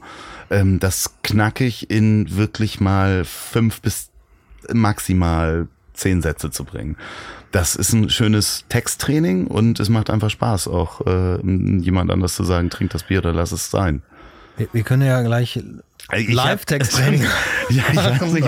Also das, äh, was für ein Bier haben wir hier? Ich äh, versuche mal das Label zu beschreiben. Da ist eine, wow, Gestalt, die sieht ein bisschen aus wie so ein äh, mexikanischer Toten. Das ist so eine Voodoo-Maske. Ja, so, ja, sowas. in Aber- einem. Aber äh, es ist die Jungfrau Maria eigentlich. Es ist die Jungfrau. Sie hat einen äh, Heiligenschein und sitzt in einem äh, Wagen, Pferdewagen. Ja, sie schwebt quasi über einem Leichenwagen. Ah, über einem Leichenwagen. Meatwagon heißt das. Das ist ein Mietwagen. Und dann sind da sehr viele Dämonen im Hintergrund, die äh, und Geister. Und das Ganze nennt sich The Love Me or Die. Alter Schwede. 10,6 Prozent lese ich mal ganz Echt? kurz. Sehe ich jetzt zum ersten Mal. Das ist eine Spezialedition. Ähm, Ja. Die habt ihr kästenweise verkauft, inklusive einem Print des. Äh, Ja, Olli und meine Idee war halt letztendlich, dass wir verrückte kleine Spezialbiere machen und die wir nicht Artist-Biere nennen, weil der Künstler das Etikett macht, sondern weil der Künstler das Bier mit designt, quasi mitgestaltet und mitentwickelt und auch mitbraut. Und das haben wir das erste Mal 2016 gemacht mit einem Bier, das nannte sich The Dirty Hands of Alex Diamond. davon habe ich noch eine Kiste im Keller. Und jetzt haben wir halt das zweite Bier rausgebracht, das nennt sich The Love Me or Die. Was beiden Bieren gleich ist, ist, dass wir sie in so Sechser-Kartons, äh, speziell gestalteten Sechser-Kartons rausbringen mit sechs Flaschen und einem Siebdruck des, des, des Motivs, des, des, der Etikettenmotivs. Und diesem letzten Mal waren es elf Farben, jetzt sind es acht Farben, aber Gold dabei. Es geht bei dem Bier halt immer darum, auch eine Geschichte zu erzählen. Ähm, bei diesem aktuellen Bier ist The Love Me or Die ist die Geschichte von dem Bier, wo, die ich Olli erzählt habe. Dazu möchte ich gerne Bier machen. Und wir uns dann angefangen haben zu überlegen, wie wie könnte das denn schmecken und was muss so ein Bier eigentlich, was muss das eigentlich sein? The Love Me or Die ist ein Lied von, äh, von C.W. Stone King, das ist ein Bluesmusiker aus Australien ähm, der, ähm, der heute Musik macht, wie man sie in den 20er, 30er Jahren gemacht hat. Und der hat einen Song geschrieben, der heißt The Love Me or Die. Und in dem geht es um einen Voodoo-Token, also einen Voodoo-Fetisch, The Love okay. Me or Die. Er erzählt die Geschichte von jemandem, der in seinem Dorf sich verliebt hat in Matilda. Und Matilda ist unerreichbar für ihn, egal wie einflussreich seine Familie ist und äh, wie sehr er versucht, auf sich aufmerksam zu machen, sie immer begrüßt. Sowas. Sie lässt ihn komplett links liegen, aber er möchte sie doch unbedingt heiraten. Aber da er halt auch das Böse studiert hat, also Voodoo studiert hat, äh, macht er dieses Voodoo-Token The Love Me or Die und legt dir das unter die Türschwelle über Nacht. Und dann entscheidet sich das über Nacht, ob die Angebetete, also Mathilde, sich in ihn verliebt oder stirbt. Oder stirbt. Und das Bild auf dem Etikett ist im Prinzip der nächste Tag, der Doktor kommt, dann kommt der Leichenwagen und das ist halt im Prinzip dieses Bild, wo der Leichenwagen seine Matilda wegfährt. Ähm, also sie ist gestorben. Sie ist gestorben, sie hat sich nicht in ihn verliebt. Mir ging es jetzt bei dem, bei dem Bild, ich habe das auch als großen Holzschnitt letztes Jahr von der Ausstellung angelegt, so ein mehr, mehrschichtiger Holzschnitt, den ich gemacht habe.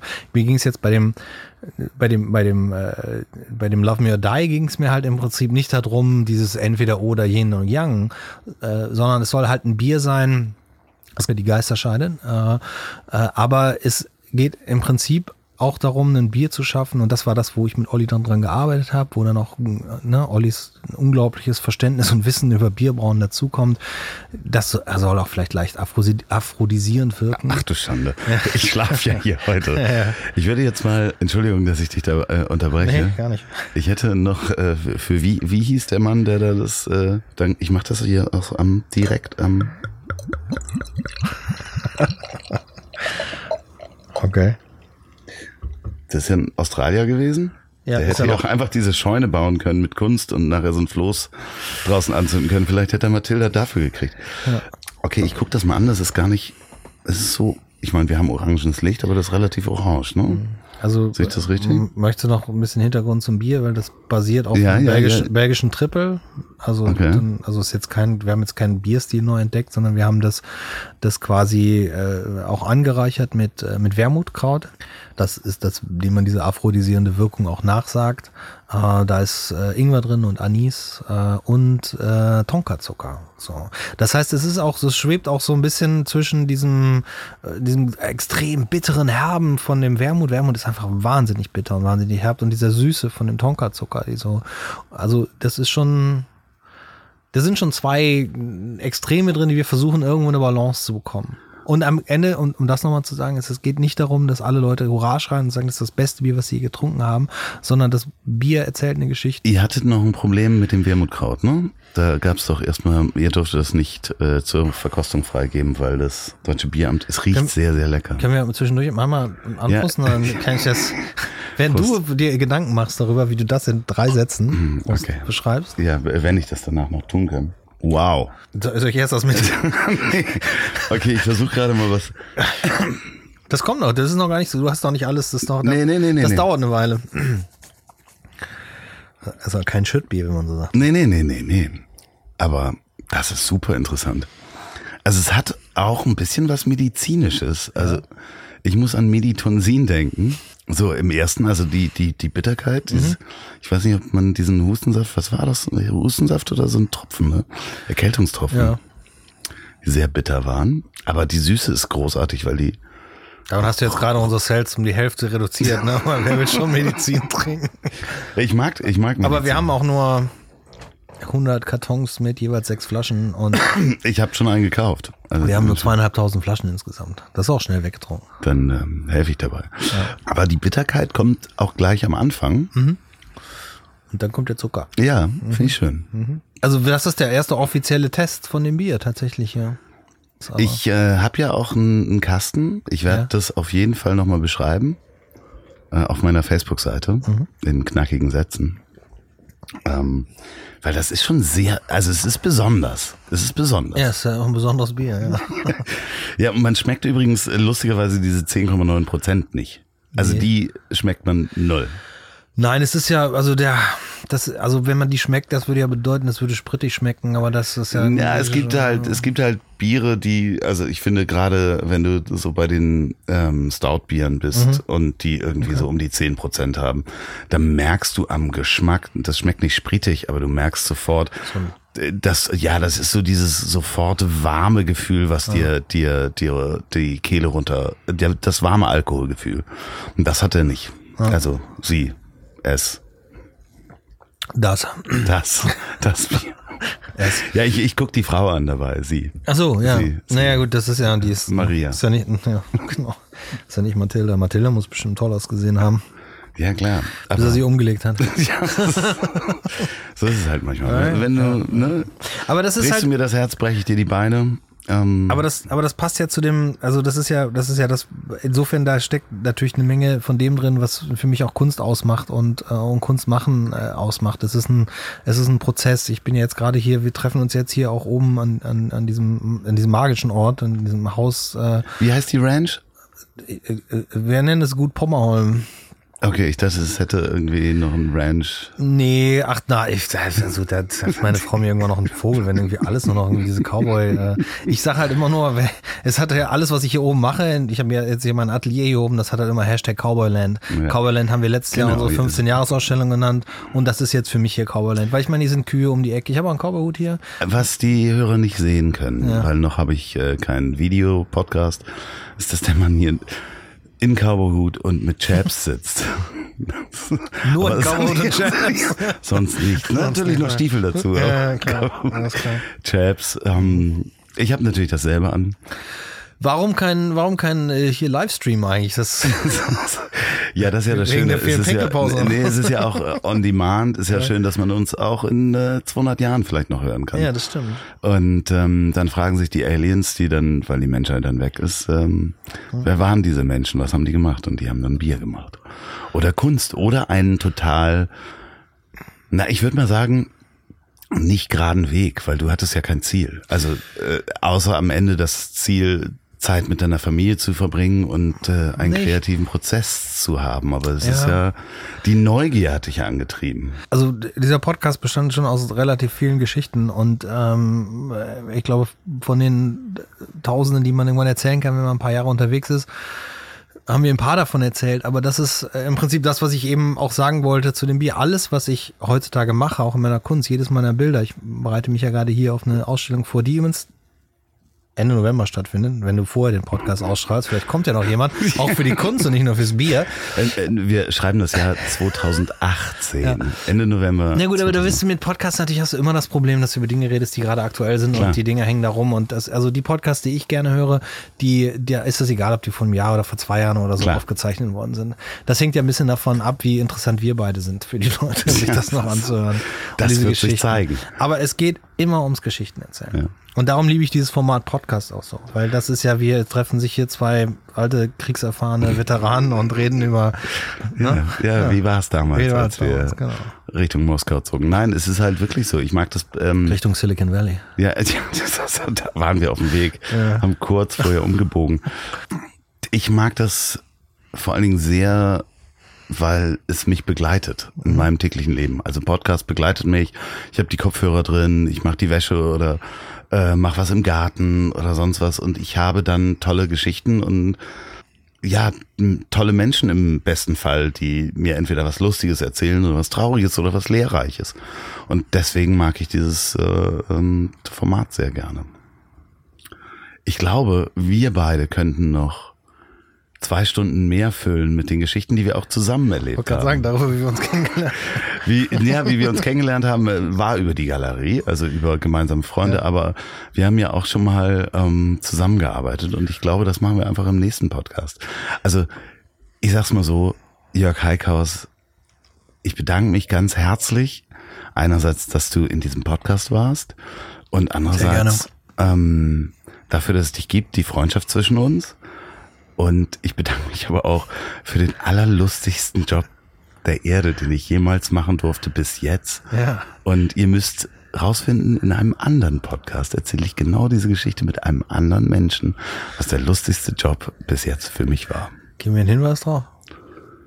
Ähm, du magst, du kannst nennen. Nee, ich kann doch. Nee. Ähm, ich hatte sehr viel Zeit bei dem Job und ähm, dadurch, dass du sehr wenig Zeit hattest bei dem Job. Hattest du was an oder war das? Ach, das war der andere Job. nee, der andere. nee, was ich eigentlich erzählen wollte, was ganz schön ist, ist ähm, der Nebeneffekt war, ich hatte sehr viel Zeit in dem Job, du hattest sehr wenig Zeit in deinem Job. Ja. Ähm, deine Familie war aber da. Das heißt, dein Sohn und deine Frau. Und ich habe sehr viel Zeit in Cafés mit äh, deiner Frau und deinem Sohn verbracht. Und ich habe damals mit deinem Sohn und deiner Frau, ich packe meinen Koffer Das gespielt. spielen wir bis heute, ja. Ja, und ich glaube, es kommt auch immer noch. Mein erstes Ding, was ich in den Koffer gepackt habe, war. Kannst du dich dran erinnern? Also frag mal Melvin, frag mal deine Frau. Es waren zehn nackte, eingecremte acapulco ja, genau, das stimmt, ja. Und sowohl Yvonne als auch Melvin, äh, hat, bei denen hat sich das, glaube ich, ins Gedächtnis gebrannt, dass man das in seinen Koffer packen kann. Weil so habe ich das Spiel definiert. Man kann alles reinpacken Ja. in den Koffer. Und das war für Melvin, der war damals. Äh, Jahrgang 98, 7, ne? So, ich sag mal Prost, Loffi, vielen, Prost. vielen Dank. ähm, Vielen Dank, dass ich hier sein durfte. Ich, ähm, wir machen mal eine Gegeneinladung, wie gesagt, wenn du hier. Aber wir sehen uns ja morgen zum Frühstück. Ähm, ja, podcastmäßig. Ach so, ja, ja, stimmt. Weil es gibt natürlich einen Podcast von Jörg Heikhaus, Genau. der nennt sich, Helium Talk. Den findet ihr überall, wo es gute Podcasts Genau. gibt, gibt's nämlich Helium Talk. Ja. Gibt's auch nicht, kann man googeln, das findet man relativ schnell. Das, Ich freue mich auf äh, den weiteren Verlauf des Abends Mhm. und ich guck gleich nochmal in deinem Bierkeller vorbei. ich habe noch keinen Bierkeller, aber hier gibt's eh keinen Keller unter dem Haus. Aber ich habe einen Raum, da steht das alles. Ja, das habe ich gesehen, das ist für mich der Bierkeller. Ah, okay. Da gucken wir gleich nochmal rein und dann ähm, machen wir gleich erstmal eine Lasagne, oder? Ja, Lasagne klingt gut. Euch einen schönen Abend. Ihr hört jetzt Musik, die ich nur am iPhone gemacht habe, mit GarageBand. Es gibt auch andere Programme. Wenn ihr mir Musik schicken wollt, dann ähm, ziel.ponywurst.com. Vielen Dank. Schönen Abend. Tschüss.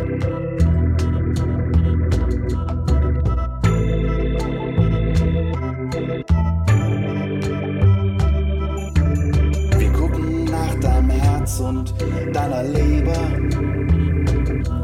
Wir schauen nach deiner Milz und deiner Lunge. Dann sehen wir noch mal nach deinen Augen.